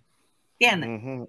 Porque es algo, si tú te fijas, mira, yo he escuchado ahora mismo, y te voy a decir esto, y se lo voy a decir, esto es real. Hay una persona que está bien pegada, ¿verdad? No me gusta, pero hubo un tiempo que, mira, me puse que escucharlo y te digo una cosa, estos no son chistes. Ah, esto, miren, Dios sabe que estoy diciendo la verdad. Hubo un momento en que yo soñaba y, no voy a cantar la canción porque van a saber cuál es. Mira, y yo me dormía y yo soñaba con el desgraciado. Mira, yo soñaba play de nada, play de nada de cantarla, dale. Mira, tira, tira una, barrita ahí. Lo que pasa es que te acostumbras. Mira, eso era de noche, de día, lo soñaba. No pude identificarla te estoy hablando de que aquello era, era como brainwash. Era una cosa bien extraña. Y tú sabes lo que yo tuve que hacer. No, no, no, no, no. ¿Sabes por qué? Porque te acostumbraste a escucharla tantas veces. No, es que no la escuché tantas veces. ¿No? No. Era como una cosa, una cosa bien rara. Fue cuando salió ese, ese disco el año pasado en verano. Eso fue algo que se pegó. Era una cosa bien extraña bien extraña. Hasta, ¿Sabes lo que yo tuve que hacer? Yo tuve que, eliminar este, todo, yo no verlo más, yo no escucharlo. Y ahí fue que como que menguó. Pero era una cosa, yo ahí yo llegué a creer, yo te lo juro que yo me puse bien conspiracionista y empecé a pensar si es verdad todo esto que dicen de aquello, de que, porque realmente tú, eh, era una cosa tan pegajosa. Trabajó subliminalmente en ti. Sí, sí, y no me gustó y empecé a orar, de verdad, y Bye bye. bye bye. Eh, BK, ¿tienes algo que añadir eh, sobre el tema? Mira, eh, no, no, la verdad tampoco. Yo le iba a dar ahora, como se fue Eric, le iba a decir a Fígaro que contestara él. Porque Fígaro, después de Eric a QGD. Yo, soy hoy el último. No se dieron cuenta. Yo viene la E. Después viene la E. Después de, después de la E viene la. Ah, no, bueno, pues vamos a hablar con, yo soy F. con el grupo Too Sweet eh, de lo nuevo que que tienen eh, en las plataformas digitales, que es el tema tóxica. Pero antes, yo quisiera hablar un poco de la historia del grupo. Eh, ¿Cómo surge ese junte eh, de ustedes dos y cuándo comienzan a llamarse Tu Suite? Beba. Beba. bueno, pues yo, yo siempre estaba por lo menos hice bastante amistad con Baby J en esos momentos y empezamos este, a cantar lo que era en el Cantón Mall, yo improvisaba, escribía y, y, más yo pues el chanteo, ¿verdad? Eh, hablaba de todas las cosas que hemos dicho aquí que no debemos de cantar. Eh, estaba yo y, de momento estábamos en la discoteca Belinis, me acuerdo, afuera, y, y me presentan, conozco a Fonquiet, Fonquiet y él me presentó a Victoria Joaquín. Él, éramos bien amigos y él me presentó a Victoria Joaquín un día y me dijo, cántale, beba, que él te quiere escuchar. Y empecé a cantarle, le canté y me dijo, yo te tengo que presentar a alguien. Y yo dije, ¿cómo que alguien? Yo tengo que presentar a alguien. Y yo, a mí no inventes, no, ¿qué estás hablando? No, no, nadie, yo no voy a cantar con nadie. Vente que te voy a presentar a alguien. Y nos presentó y la visión fue de él porque realmente yo pues rapeaba, chanteaba más, yo no, y ella pues cantaba y pues así fue que nos conocimos, Mili y yo. Wow, a través de... Y así empezó el grupo. de Big Daddy Joaquín. Sí. Wow, saludos a Big Daddy Joaquín, es amigo y sé que nos ve continuamente, ven. Eh, en algún momento dado va a estar aquí con nosotros eh, Daddy Joaquín. Eh, ¿Cómo fue esa experiencia eh, presentándose en DJ Urba Live? Yo sé que ahorita dijeron algo, pero cuando ustedes se enteran de que van a, estar en, ese canal y lo que tenían que hacer, eh, fue, emocionante o eh, ¿qué, pasó? Eso fue funny porque es que a mí me llegaban tiempo este, este grupo, este fan, eh, Club um, Nación Playero, llevaba tiempo como que diciéndome, no, que estoy dándome el número. Y yo, no, mira, para que lo llame, él dijo que lo llamara. Y yo, no, yo no voy a llamar a nadie, yo no hablo con mil y hacen 20 años, yo no, yo no voy para allá. Yo no voy para allá. ¿Para qué yo voy a ir para allá? Pues no, no, no sabíamos una de la otra, porque pues cosas de la vida, yo ni sabía que ella estaba en Estados Unidos, ella no sabía de mí. Eh, wow. Eh, yo hablé con Urba en mayo, de creo que fue del año pasado, en mayo, sí, el año pasado, y, y el que me habló con Urba fue Frankie Boy, que, yo no sé si Frankie Boy fue el primero que fue a donde él o el segundo. Eh, pero cuando estaban hablando de lo que iban a hacer y cómo se iba a efectuar, él me contactó, pero yo le dije, pues déjame ver cómo yo hago. Pero ahora mismo, cuando ellos me llamaron, yo no estaba ready. Y eventualmente, eh, yo no recuerdo, yo creo que fue Oliver que me dijo que Beba estaba en Facebook y así yo la busqué y nos contactamos de esa manera y cuando hablamos de Ulva, ella me dijo, estoy ready, y yo le dije, yo también, ¿y dónde tú estás? Pensilvania, una hora y media, y, y fue como que fue bien, yo todavía me siento emocionada porque no nos veíamos en 20 años y nos encontramos y fue como si nos viéramos todos los días. Y, ensayamos ese día y fue como que, ¿verdad? Fue Ese mismo día que nos vimos, le metimos a cantar y a ensayar y vamos a hacer esto y esto y va a ser así y fue como si nunca nos hubiéramos, como quien dice, nos hubiéramos dejado. Fue como si nunca hubiéramos dejado de cantar juntas. Eso fue ahí. Siempre nosotros tuvimos una química eh, en todo, en la tarima, siempre. Es que de verdad que, que no, no pensaba que nos íbamos a ver. y esto fue una cosa tan, wow, espérate, ¿qué? ¿Que vamos para dónde? Claro que sí, vamos para allá. Yo le dije a ella, yo siempre he estado ready. Qué eh, bien, yo me siento bien contenta. Yo jamás pensé, porque Beba y yo tenemos, nos dicen tu suite por la melodía. Eh, siempre damos cosas bonitas y, ahora que estamos en un cambio y en unos tiempos diferentes donde pues este, la generación habla otras cosas, pues también van a haber cosas diferentes de tu suite, pero es la fusión que tenemos cada una. Yo siempre he sido eh, de cantar música suave, slow music, R&B. Beba también canta, que también descubrió eso en sus caminos del Señor, de que ella era una tremenda adoradora.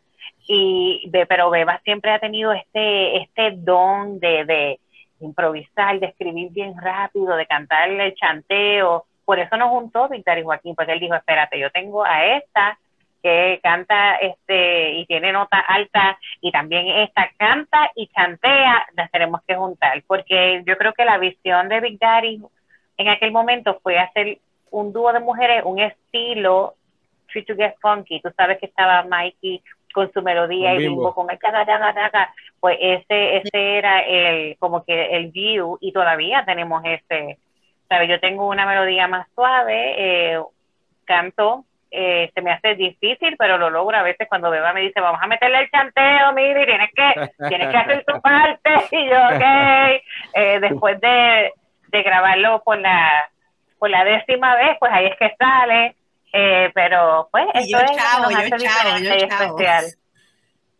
Ella me dice, métele, métele, métele, dale, que tú puedes. Dale, pues. otra vez, otra vez, otra vez. Y cuando ella, ella, te digo, hasta incluso que, que estaban hablando de la promoción, mira, tenemos, somos dos personas diferentes completamente, pero cuando estamos juntas en tarima y grabando, somos un equipo bien, como hermanas de, de verdad. ¿me entiendes? Este, ella es bien, eh, eh, no, tenemos que hacerlo, vamos a hacerlo. empezamos a grabar y ella dijo, me voy a comprar el equipo. Y en una semana ya tenía todo el equipo. Ella va y lo hace, Yo tengo tantas cosas en la vida actual eh, y estoy metida en tantas cosas también que yo, mira, yo en, yo pongo dos marketing de tu suite y luego puso siete. ¿Sabes? Es, así, pero, pero entre las dos, pero, ¿sabes? Ella sabe por qué yo lo hago de esa manera y todo, pero sabemos que la meta, que es lo más importante de un trabajo en equipo, es que la meta sea la misma. So, sabemos que eso es así. Sí, porque acuérdate de esto, este, lo que son mis fortalezas pueden ser sus debilidades y lo que son sus debilidades pueden ser mis fortalezas, viceversa, whatever. Y, y, es algo bien importante porque somos dos, somos diferentes, tenemos diferentes personalidades. Y eso fue algo que siempre categorizó a tu suite. Yo era más rough, yo era la que todavía escuchan Toxic y me dicen, ah, se nota que tú eres como que la rapera. Y yo, ok, ok. Y eso, antes que yo me proyectaba bien, ¿sabes? Bien tough. Entonces, eh, algo bien chévere porque somos, como ya dice, somos bien diferentes, pero cuando estamos juntas y estamos en performing o haciendo lo que nos apasiona y nos gusta, pues sabemos fusionarnos y, complementarnos súper bien, de verdad. Eh, excelente, yo escuché el tema y vi el vídeo varias veces. Eh, me gustó mucho el vídeo y el tema me gusta también. Eh, yo conozco a Beba hace algunos 26, 27 años, porque grabó un disco que produje hace unos añitos atrás. Eh, se titula Street Madness. Ese disco hoy está en las plataformas digitales, pero yo quiero que sepan eh, tanto los seguidores y los artistas que eh, participaron en ese disco. está en las plataformas digitales, pero no porque yo, que soy el productor, lo subí, ¿ok? Hay una compañía que se ha hecho dueña de ese disco y de otros discos más que produje. Estoy trabajando con eso, con los abogados eh, pero no soy yo quien tiene hoy eh, eso en las plataformas digitales, ¿ok? El, el cachín cachín lo está viendo otro. pero eh, estoy trabajando con eso, ¿ok? cuando logre terminar la situación, pues me voy a comunicar con cada uno de ustedes. Eh, Beba eh, la con nosotros, tú dijiste nosotros. No, no, con, los artistas que, que cada uno en ese, en ese evento. Cada uno de nosotros. Sí, con todo, con todo. Sí, pero acuérdate que eh, le estoy hablando a los que nos están viendo, ¿ok? Eh, ah. Beba llega a, a mi estudio eh, gracias a Joel Lasalle, eh, mejor conocido como el Lobo. el Lobo. uno de los colegas que fue parte de mi corillo en aquella época. Eh, le envío muchos saludos a Lobo. Hoy día es pastor de una iglesia eh, y ha sido un, una persona eh, bien bendecida. Lobo de verdad que siempre fue un buen tipo. nos llevamos ese, lobo es el mismo que salía también en, en, tus videos favoritos, en Viernes de Rápido, eso. no, no, no, no, Había un lobo que. ¿Estás seguro? Sí, estoy seguro, sí, seguro. Eh, Lobo es de Bayamón y no recuerdo si él había grabado con alguien antes eh, de pertenecer a mi corillo. Esa parte no, no, no lo recuerdo. Eh, pero eh, tu suite, ¿con qué DJ fue que ustedes comenzaron a grabar por primera vez? Con Playero. Con Playero. O sea, ¿y ustedes estuvieron en qué volumen de Playero? Pues estamos en Playero 37, Playero 38, tenemos unas vocecitas en Playero 40. Eh, Hicimos MC Non-Stop Reggae, el primer MC Non-Stop Reggae, la primera canción, esto fue el primer CD comercial de reggaetón. Y eh, la canción que nosotros grabamos en Playero 37 fue la primera canción underground que salió en la radio, además de las de Yankee, porque eran las únicas que no hablaban malo. Eh, y también el primer U Record. U Record. A mí se me olvidó eh, quién era el productor de U Record. Eh, con Sammy. Ok, ok. wow, o sea que ustedes. Saludos a Playero. Sí, saludos. lo estamos llamando para que esté con nosotros. Eh, estamos esperando que nos conteste. Yo espero que, eh, como bien dije de Vitar y Joaquín, que también esté en algún momento dado con nosotros. Eh, pero ya quiere decir que ustedes estuvieron pegados desde el primer día que fueron a grabar a, a Playero. Porque si ustedes salieron en esos volúmenes, que son los discos, yo creo que, más pegaron en, aquel momento de Playero, y me estás diciendo que estuvieron en el, en el remix o en, la, en el radio version de, de uno de los discos. O sea, que ustedes estuvieron pegados desde ese momento. Tú, Sweet, mi gente. eh, como ellas, o como le dicen a ella, las nenas de playa. Pero eh, ese eh, pregunto, ¿verdad? Fuera de, me pueden contestar si desean, si no, no lo hagan. Que les digan las nenas de playa, ¿eso les gusta o, quieren detener eso ahí? Eso a mí no me molesta, no me, a mí no me molesta. Acuérdate que eso lo que trae es a, eh, revivir, tú sabes, acordarse de nosotras, saber quiénes éramos, identificar quiénes éramos. Eh, no, eso no me, eso no me Es historia, es, parte de su historia. Es, parte del marketing, es parte del marketing. no importa que nos digan esto, pero somos tu suite. Excelente. Eh, ¿Quién compuso Tóxica? ¿Ambas o una de las dos? ¿Cuál fue? Oh, Eva, Eva, Eva compuso Tóxica. Full, full. Tóxica, sí. Wow, te quedó muy bien, déjame decirte. Te felicito. Eh, ¿A dónde eh, quiere llegar eh, tu suite con este tema? Thank you. Um, realmente, mira, yo no sé ni cómo yo empecé a escribir este tema. Este tema, realmente tú sabes que esa es la palabra, todo el mundo es tóxico en estos momentos. siempre te dicen tóxica, que él es el tóxico, las relaciones tóxicas. Y, y yo empiezo... ¿Te consideras tóxica? Pregunto. todos, todos tenemos algo de tóxico. No, no, no, que tenemos una cosa, que nos consideremos. Que nos consideremos es otra cosa. Yo pregunto. No, no, no, no, no, yo no me considero tóxica. Ok, Eh, no, no, no. Una parte, una parte de. Lo escribiste para mí y entonces. Eso fue lo que siempre, quiso siempre, siempre, siempre, hay, siempre hay algo en nosotros. Eh, por X o Y razón de. Todos tenemos.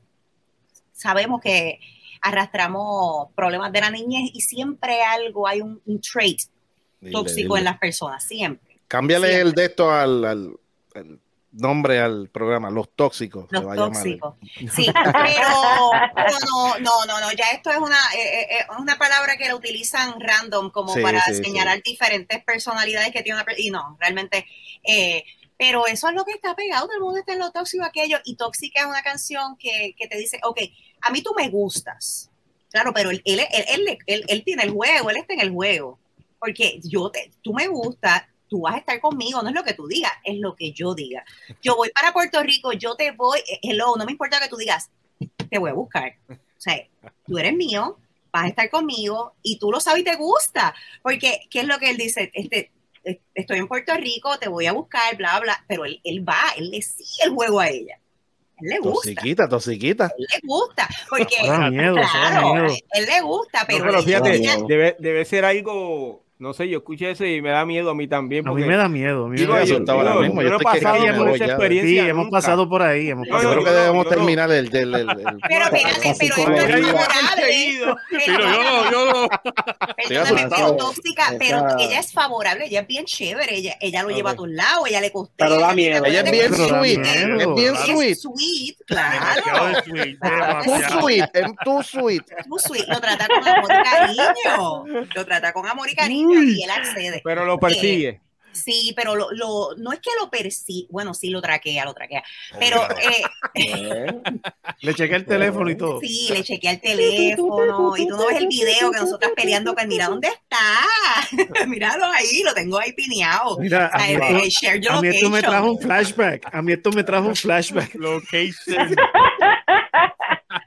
bueno, en algún momento, yo sé que en algún momento todos nosotros, espero, ¿verdad? Pero en algún momento hemos tenido a alguien así en nuestras vidas que sea sobre Señor, gracias porque me hiciste libre, gracias porque me hiciste libre. Ah, en algún momento, sí, sí. Y Mili dice, yo espero, yo espero que tengamos todos hemos tenido alguna relación tóxica en la vida. Eh, no se le llamaba tóxico, ¿verdad? Quizás, pero sí hemos tenido. No, antes era psycho, ahora antes era psycho.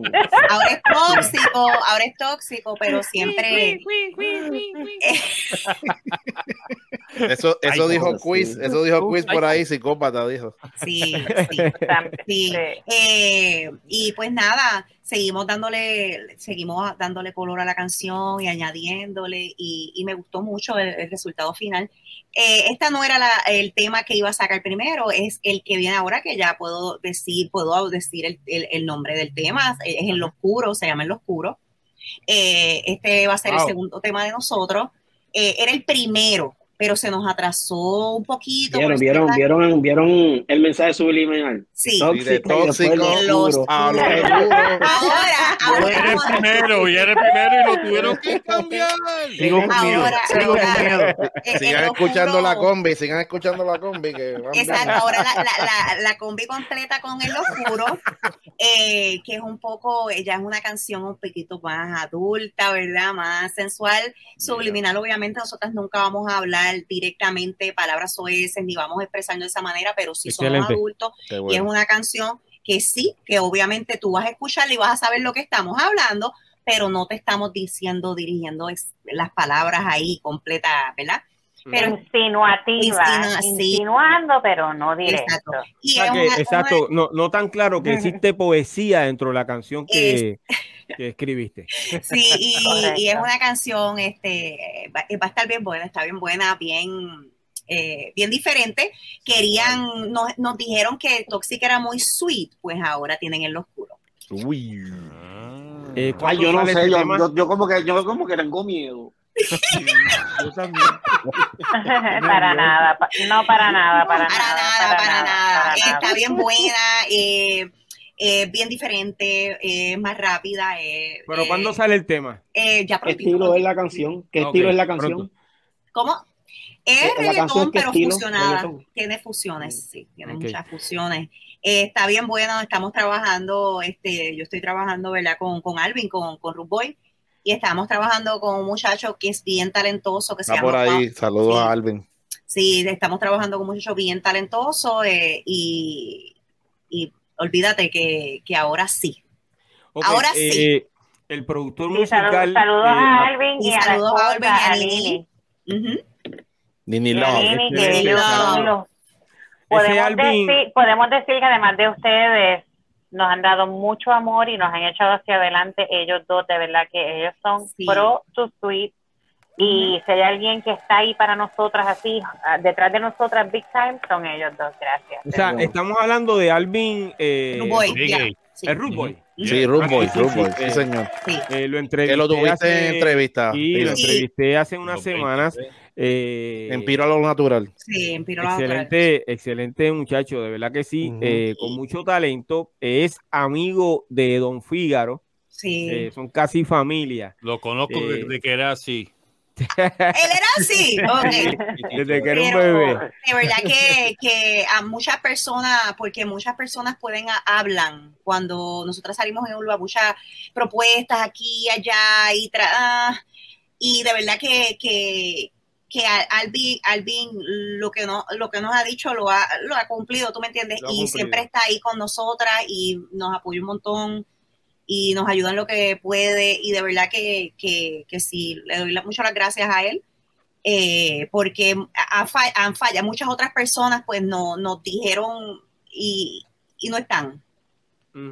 Y han fallado. han fallado. Nosotros somos las personas fieles y si tú me apoyas es como Mili, perdona, este Si tú me apoyas como estábamos hablando ahorita, eh, aquí estamos para ayudarnos, ¿verdad? Y, y, a veces tú ves más de y tú das mucho de allá y te jalan, ¿verdad? Eh, y uno tiene que tener mucho cuidado a quien uno se abre y de verdad ya nosotros somos familia. Eso es lo que puedo Qué bonito, qué bonito. Excelente, sí. Excelente. Mira, eh, tengo un mensaje por aquí, dice de parte de Fatulo Fulano, dice, Mili Beba, gracias por todo su sacrificio en el movimiento, dieron grandes frutos. Ay, qué lindo, gracias, gracias, gracias, abrazo. Qué bien. Eh, eh, pero ¿hay otros mensajes adicionales a ese? No, hay, bueno, hay, había un montón de mensajes ahí desde el principio. Eh, ¿Podemos leerlo? Sí, lo que no quiere decir es que lean más.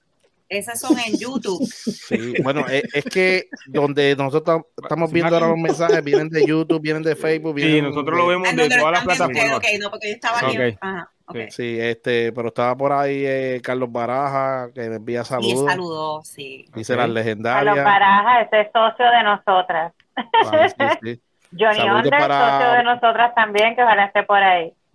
Eso es así. Bobby Batallano, que dice que nos saluda desde Orlando, pero parece que está de visita porque él es de Connecticut. Así que saludito a Bobby, Bobby Batallano, que está por ahí. Este, ABN, eh, tiene un nombre ahí medio raro. ABN, Tatito lo sabe, el gran Tito de, de, Averiguado TV, así que saludito para, para el gran Tito. Saludos, saludos. Eh, Nereida Pérez, que dice bendiciones. Eh, ¿Quién más? Héctor Rodríguez, que envía saludos a todo el convete, a, Mimi, a, Mili y a, Beba también. Eh, saludos, saludos a todos. Gracias, gracias por conectarse. Sí, hay, muchos saludos de, bueno, como, como dije, de Facebook, de, YouTube, así que saluditos no, Mira, Este, nosotras estamos bien agradecidas con todo el público porque hay fans y, de todos lados que ni sabíamos que existían. Eh, y lo que más nos sorprendió fue que tenemos muchos mensajes, muchos mensajes, y todos dicen, la mayoría dicen lo mismo, gracias por traer lo que queríamos escuchar. No sé qué quisieron decir con eso.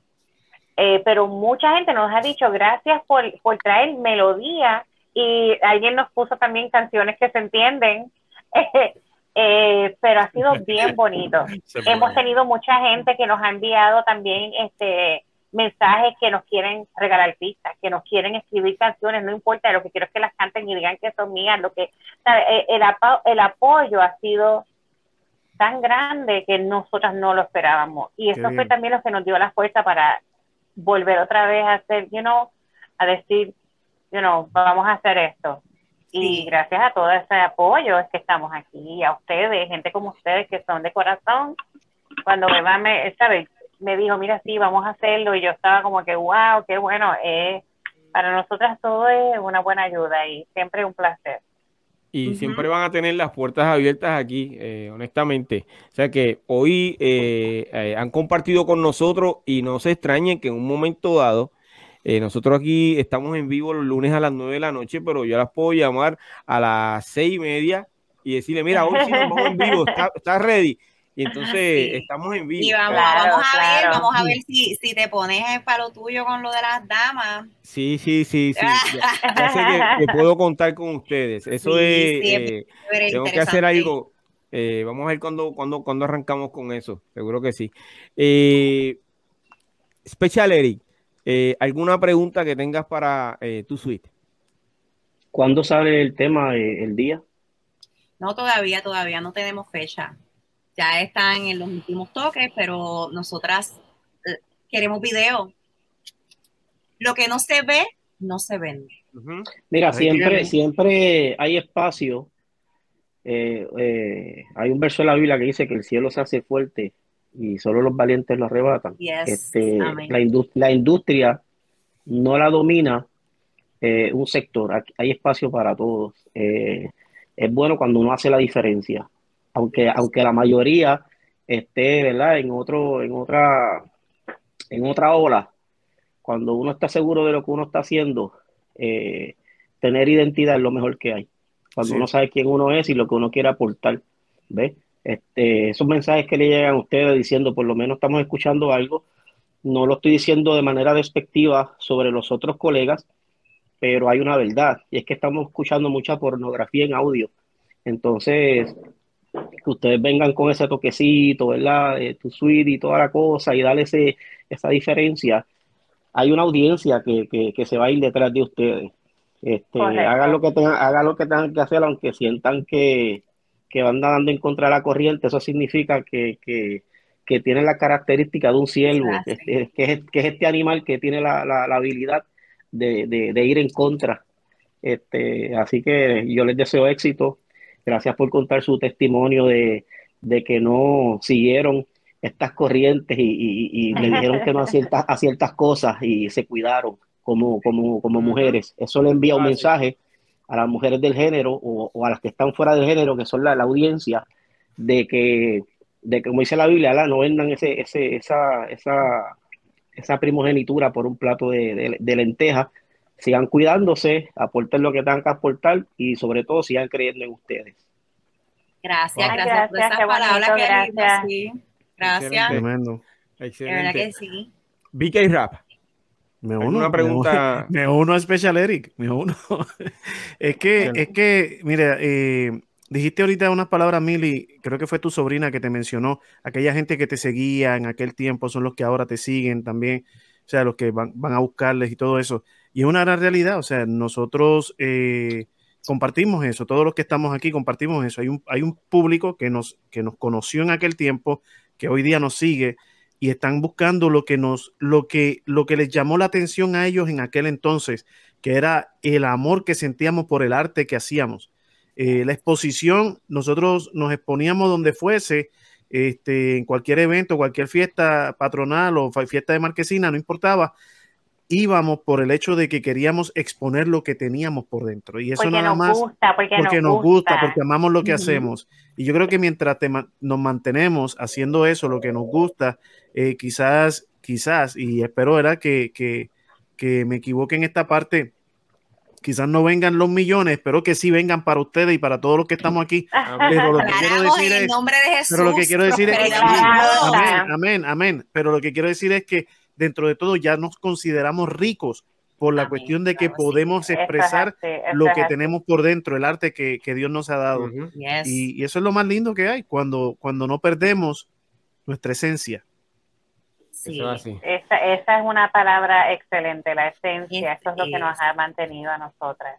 Y esta, por lo menos, esta Ujú. es mi pasión. Esto es algo que desde niña eh, paré un tiempo, sea, mira, sea para Cristo, ¿verdad? Que yo sé que al final eso va a ser la meta para mí en algún momento. Eh, porque yo no puedo negar quién yo soy, ¿verdad? Eh, alguien, eh, por ahí me di- hablaron de ADN y es la realidad. Y, y este, pero yo sé que esto es lo que yo quiero hacer. ¿Entiendes? Esto es lo que me gusta, esto es lo que a mí me apasiona. Y yo sé que a Meli también, y siempre hemos tenido este sueño. Y sea, lleguemos a donde lleguemos, sabemos que lo estamos dando todo y que en este momento, eh, quizás en ese tiempo no era el tiempo, quizás el tiempo es ahora, cuando ya, ¿verdad? Nuestros hijos están grandes, este, tenemos, todavía estamos jóvenes porque, hello, somos jóvenes, hermosas, bellas. Eh, y, yo sé que, que, que para nosotras y para muchos más que están poniendo su esfuerzo día a día, van a lograrlo, van a lograrlo. Quizás no fue en ese momento, pero quizás ahora es. Así es que Dios es perfecto, su tiempo es perfecto. Amén.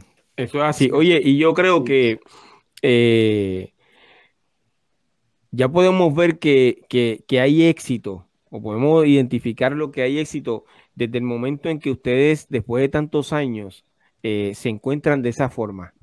Y esto que están ustedes viviendo en este momento es algo bien bonito, bien chévere. Es algo de amistad, de, de, de, como bien dijeron ahorita, tener la misma visión, eh, eh, su pasión por la música. Yo sé que ustedes lo están disfrutando al igual que nosotros, desde el momento en que volvimos a unirnos para hacer cosas dentro de la música y esto que estamos haciendo, nosotros lo disfrutamos mucho. Eh, básicamente, esa experiencia y ese sentimiento que ustedes tienen y esa emoción la, la, la siento yo y la siente cada uno de estos eh, colegas eh, eh, que están aquí con nosotros. Eh, don Fígaro, ¿alguna mano. pregunta para tu suite? No, um, mucho éxito a tu suite. Um, yo, yo escuché ya un preview de lo que viene y está muy bueno el tema. Um, Ah, ya él sabe, ya él Yeah. sabe, por eso estaba riendo. Estaba calladito, estaba calladito. calladito, es de estaba adulto, es de adulto lo que viene. Mira, este. um, Pero qué nada, chévere, le, quería, le quería decir a la muchacha que si querían coger mi información ahora para el video, cuando me van a mandar a buscarlo, lo van a hacer después. El modelo, el modelo. solo. Estoy aprendiendo de ustedes. Sí, están pasados. Oye, Ya veo, ya veo. Cool No, pero éxito, éxito. Gracias, Seguro gracias, sí. Phil. Mira, eh, Mili, me gustan tus pantallas.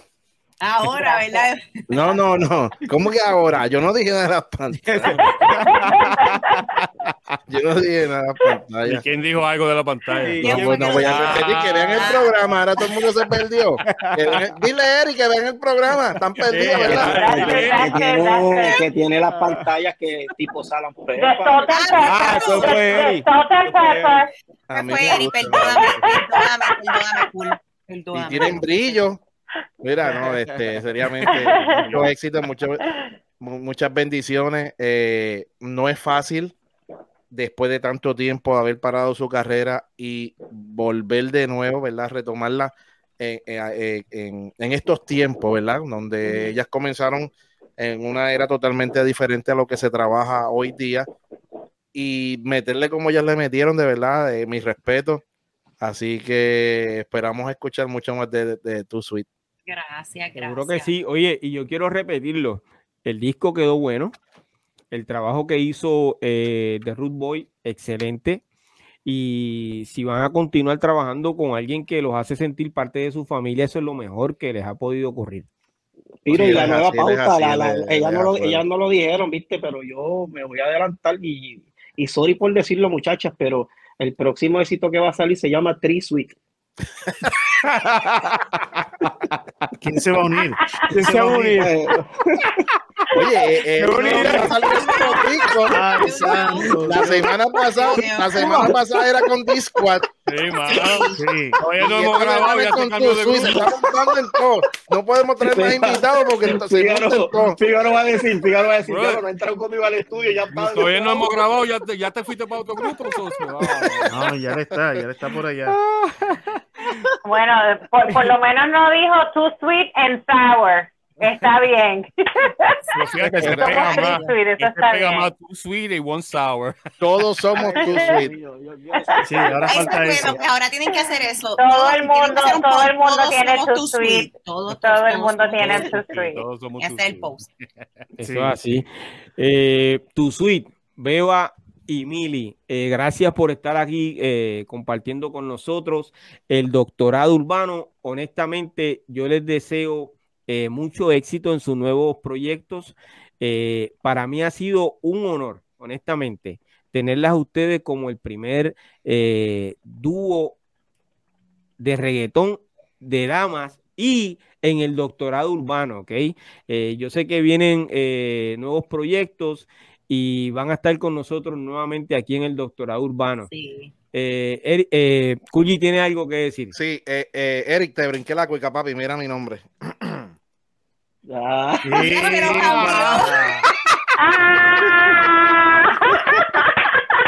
Qué duro, qué duro. Te, quedaste no, no, Ok, esta fue buena, esta fue buena, esta fue buena. Mira, se fue, esta fue buena. Pero, anyway, muchachos, para mí ha sido un placer. Sí, Yo sé que para mí y ha sido un placer. Este, estamos muy contentas. Gracias por darnos la bienvenida. Gracias por hacernos las pioneras en su show, las muchachas este, aquí en el doctorado.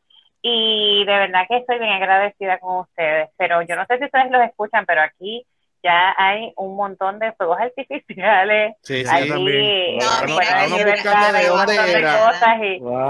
Yo pensé que era una pues aquí, aquí yo no sé si pues yo no sé si son fuegos artificiales. Bueno, hay, fuegos artificiales porque yo lo veo, pero yo creo que aquí, por lo menos como estoy en Brooklyn, pues puede que haya una combinación de. Eso te iba a preguntar que dónde era que tú estabas. Bien, pero hay, hay mucha cosa aquí.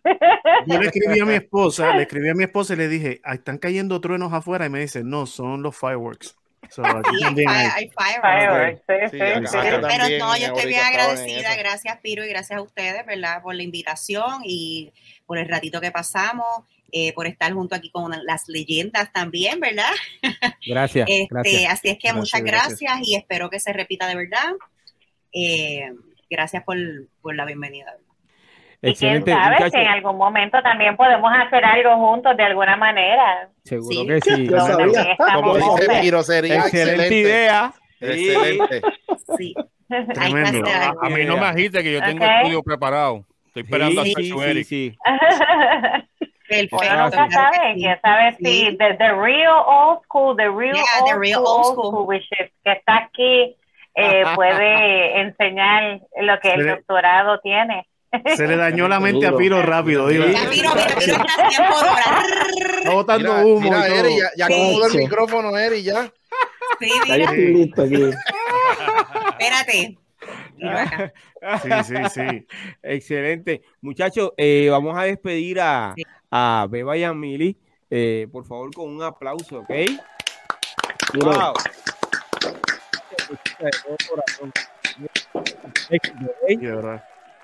Gracias, chicos, un placer. que tengan buenas noches. Muchas gracias a todos los que nos están viendo. Cuídense. Amén, amén. Bendiciones. Gracias, cuídense. Éxito. Bye. Wow. Eh, Beba y Mili, de verdad que rompieron aquí hoy con nosotros. ¿okay? Hacho, fue un placer, muchachos, de haber estado con ustedes hoy. Sí. Así que me voy despidiendo. ¿Por qué te quieres ir, brother? Porque él es tu suite también. Él es tu dame, dame un segundito, espérate, espérate. Dame un segundito que ya la muchacha. Estoy cansado. Dame un break, espérate, que las muchachas me, se fueron, pero me especial, eh, te vamos a llamar unos minutos, no quisimos decirlo en vivo, pero el tema va, viste, me escribieron. rayos! Qué bien, es que te lo dije. ¿Te escribieron como yo te escribí también o te escribieron como wow. Esos son chistes internos, yo no sé. ah, este Figaro está pasado. Óyeme, eh, Cool GD eh, viene rompiendo con lo que está para mira con razón se quería ir. negativo, negativo. la sesión hoy papi que yo no desde que arranqué estoy cansado no he hecho nada no he hecho mi asignación. El esperando mi sección hoy le digo que se quedó con las ganas. Repitan el programa anterior. Oye y después con actitud como yo estoy cansado. Olvídate de eso. Dios mal criado. él espera el último momento, Dios mío. Estuvo trabajando de Batman hoy, todo el día. Este, tengo que hablar con la gente de producción porque eh, honestamente entendí que Cool GD traía eh, eh, lo que está pasando en el movimiento, ¿ok? Ah, pues mira, lo que está pasando, ya lo anunciaron ahí en el chat, pues mira, eh, cool GD va para los Jordan con Root Boy. Wow, de verdad. Epa. Lo anunciaron, lo anunciaron ahí ya. Eso es lo que estaba, eso es lo que estaba, así que. Eso es lo que estaba en el movimiento. Y tengo hambre. Esta, esta es la sección más corta. Cada vez más y más corta. Wow, estoy tan impresionado. Oye, pero eh, Don Fígaro como siempre. para comprimir las eh, cosas. Como todos los lunes, eh, trae un vinilo eh, para hablarnos sobre la historia de ese vinilo. Yo voy a ver qué él trae. En la pues Old School Teca. Yo tengo sueño también. y QGD no es especial. Pero fíjate, mi hermano, mi hermano QGD es tan especial para mí. Ajá. Él se comunicó conmigo en esta semana. Él me dijo, oye, Figi, ¿cuándo en el Oscuteca tú vas a hablar de mi pana Slick Rick? oh my God. Y yo le dije a mi pana, socio, me va a tener que, tú sabes, tirar con algo para el lado, porque tú sabes, como los de jockey. por los requests, por los requests. Tú sabes, tú estás pidiendo algo, pues entonces, pues. Wow, te envié el Cash App mío, so ya tú lo debes tener en tu teléfono, so ya tú sabes con lo que hablamos después, pues. Eh, no me has recibido porque tengo un problema, me lo bloquearon, no sé por qué. Ah, por entonces, pues mira, el socio mío se comunicó conmigo, como yo le dije, y me dijo, oye, Figgy, háblame de, de, socio Slick Rick. Y yo le dije, pues está bien, mira, solamente para ti, porque tú eres especial para mí. Gracias. Esta semana nos vamos con Slick Rick. Soy especial y no soy Eric. eres especial, tú eres especial. Ah, ah pues ya, como ustedes saben, Slick Rick antes fue conocido también por Rick the Ruler, ¿verdad? Slick Rick, Rick the Ruler, y también el primer el nombre de él fue MC Ricky D. Ricky D, yep. Él fue nacido en el 65 de unos padres jamaiquinos allá en Londres, ¿verdad? Este, fue, este, tuvo un accidente cuando era un niño, por eso tú sabes que siempre usaba un parcho tapando un ojo, que yo antes oh, pensaba... ¿es, ¿En serio el parcho? Sí, en serio. Yo siempre pensaba que eso era, un era parte del personaje. era parte de, yo pensaba que era branding. Ajá. Pero entonces uh. él, bien chamaquito, con un cristal o algo que se rompió, se metió en el ojo de él y él perdió su ojo wow. a una edad. Eso no era branding ni nada de eso, era real. Ok, ok, wow. pues entonces el hombre en los 70 ellos se mudan para el Bronx, ¿verdad? Este, él va a una escuela que se llama La Guardia este, High School Music and Arts y ahí conoce, conoce al futuro MC Dana Dane.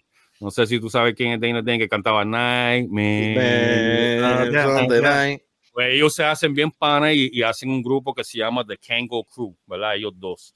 Pues entonces ellos dos empiezan a hacer show por ahí, tú sabes, cantando en escuela, clubs locales, cosas así. Y en uno de esos sitios conoce a Dougie Fresh, ¿verdad? Wow. Wow.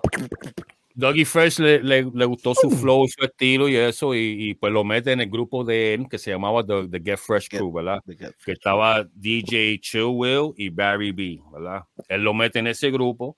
Entonces en el 85 ellos sacan su primer single que era The Show, que es esta que está aquí. Uy, The Show. Ya tú sabes que yo tengo dos días. ¿Para qué año, Figaro? Esto fue para 85, salió esto. Wow, Y esto 85. fue The Show, ajá, que estaba cantando como día ahí. A mí, como día. Sí. Hostia. UGD. UGD. Este, pero tú sabes que en el otro lado, en el lado B, está Larry Daddy. Oh, wow. Larry Daddy hasta más No que- sabía que era, de- no sabía que la, la- era, era, era de ese año. Sí, este 85. Y fíjate, eh, eh, yo pensaba que Larry Larry era primero que The Show. No salieron el, el mismo disco. Oh, el mismo, ok. ok. La A, este de show, la B, Larry Daddy. Entiendo, entiendo. Este, pues ya tú sabes que ellos pegaron esa música, las dos canciones se Las pegaron, dos. las dos. Entonces ellos lograron a salir en Soul Train y todo eso. Entonces MC Ricky D se hizo famoso. Entonces consigue su contrato aparte en el 86, que fue con Def Jam Records, que ya para ese Duro. tiempo era la compañía más duro ahora. Él, él fue el tercer artista que ellos firmaron. Los primeros fueron Beastie Boys, creo que segundo Ujú. fue Aloe J, bien chamaquito. Y él fue el tercero que ellos firmaron. Este, Wow. Él produ- produjo su primer LP completo con su DJ, que era DJ Vance Wright, ¿verdad? Este, la el disco era, lo tengo aquí, The Great Adventures of Slick Rick. Y otro, Pues, otro nombre, Ujú. otro, otro nombre que tenía ahí, Uncle Ricky. Uncle Ricky.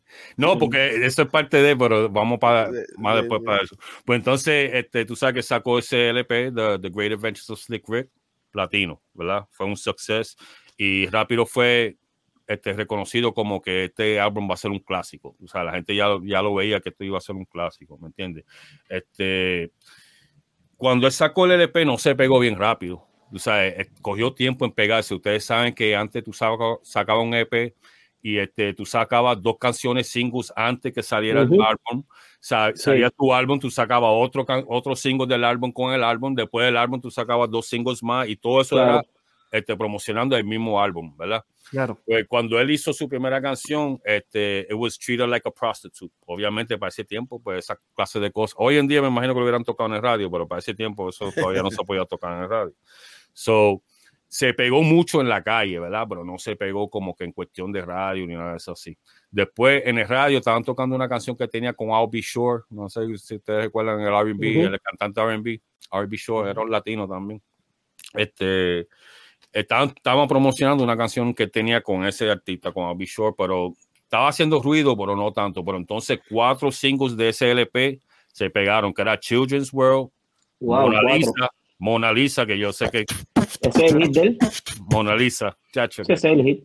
eh, Hey Young World, The World is Yours, Hey Young World, esa también, y Teenage Love. Esas cuatro eh, singles, ya tú sabes que empujaron el álbum a ser platino. Este, en el 90, este, eso fue en el 89 que sacó ese LP, en el 90, pues fue arrestado. Y me imagino que ustedes saben que fue arrestado por dispararle a un primo de él que antes era guardaespaldas de él. La historia es que la mamá de él, en el 8-9, cuando ¿verdad? empezó a pegarse y eso, le, le, consiguió unos guardaespaldas a su hijo, uno siendo su primo, que era fam- familia de él. Pues ese mismo primo le trataba de siempre de estar este, sacando dinero o algo así, o algo así, pues lo, lo despidieron. Primo no le gustó, tuvieron como que problemas, él le está diciendo que lo, intentó a- a- este, a robar varias veces, que no lo logró.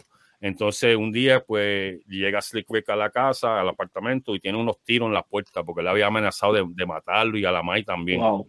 So, tú sabes, fue un, un gran problema. Entonces pues Slick Rick viene y se compró unas pistolas para protección, pero lo estaba cazando porque imagínate que a ti te digan que van a matar a tu Mai, ¿me entiendes? Tú sabes. Claro. No es lo mismo que te digan que te van a matar a ti, que van a matar a tu madre.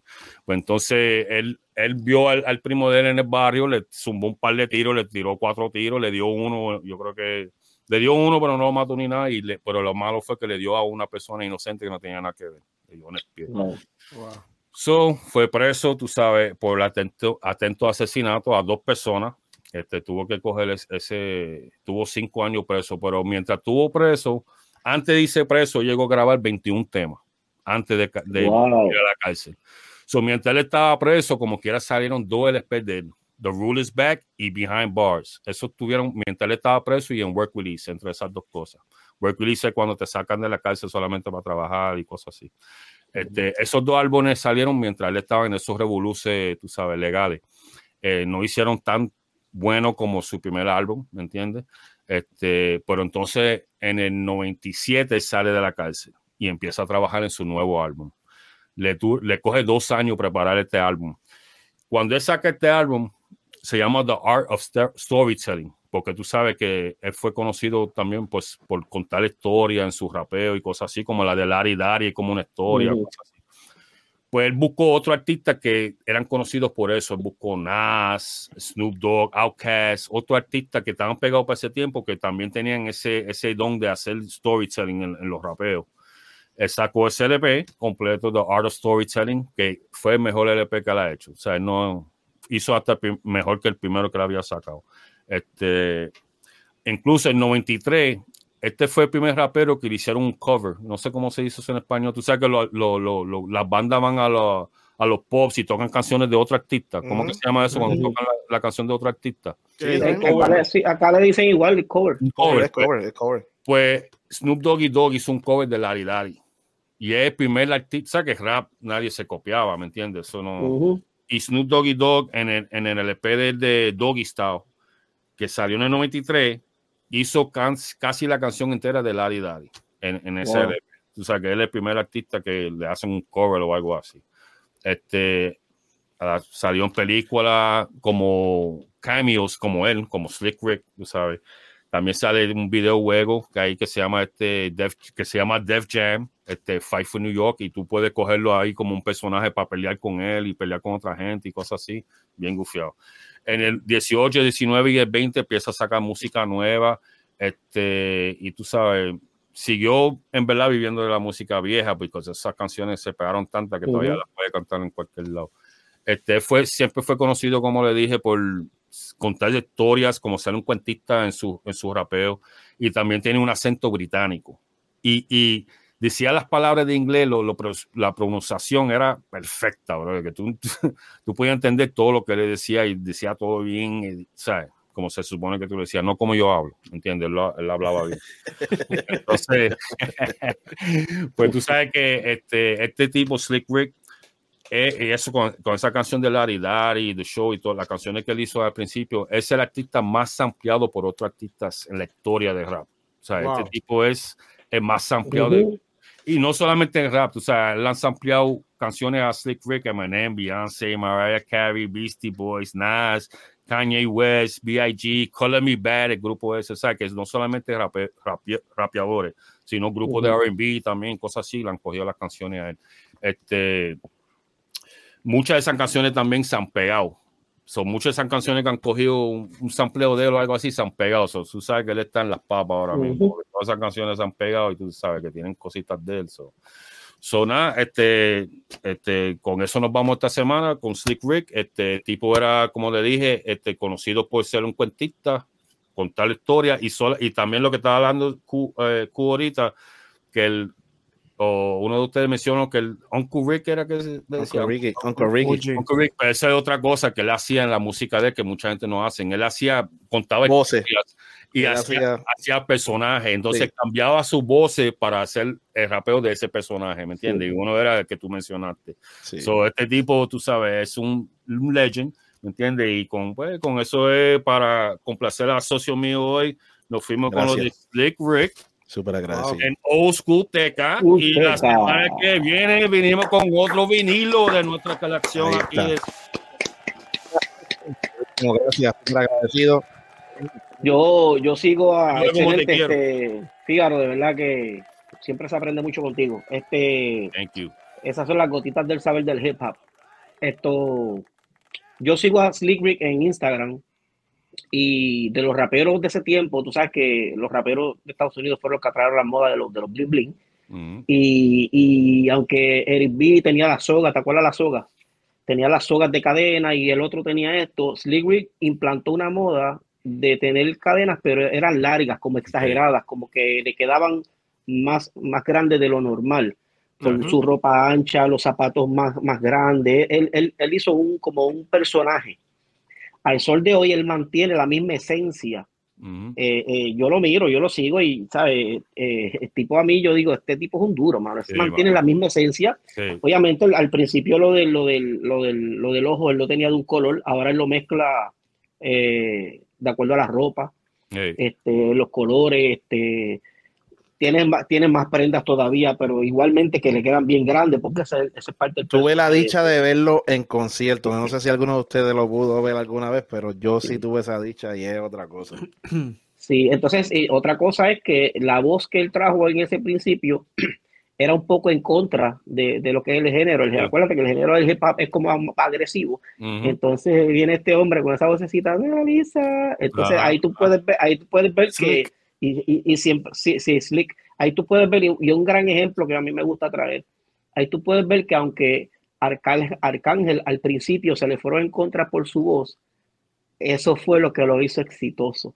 Entonces, Slick Rick era eso mismo también. O sea, es, sí tenía su chanteo, pero a veces trae una melodía tan, tan sutil. este, dices, ¿cómo este hombre puede hacer eso, mano? Este, a mí, yo soy fanático de Slick Rick y, siempre, siempre, siempre fanático de las letras, de las pistas, del personaje, de, de, de, de todo lo que él hace, mano. Me, a mí me encanta él.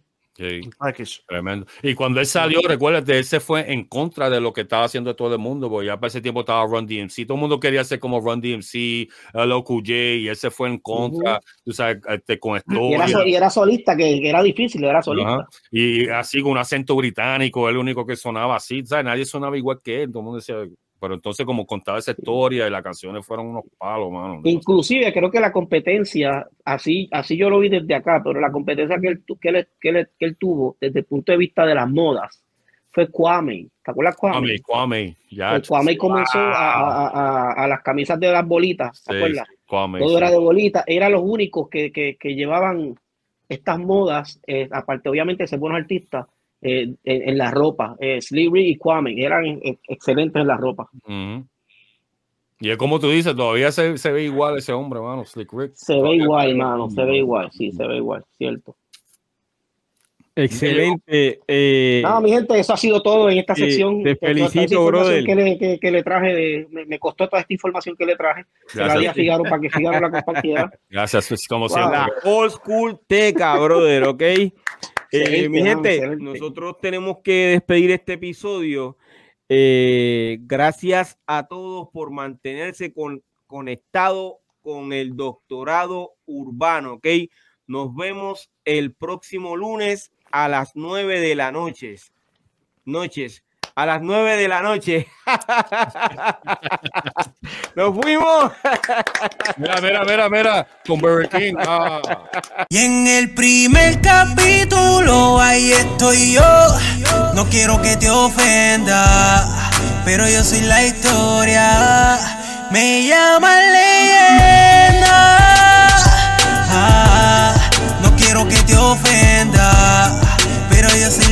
historia. Soy leyenda.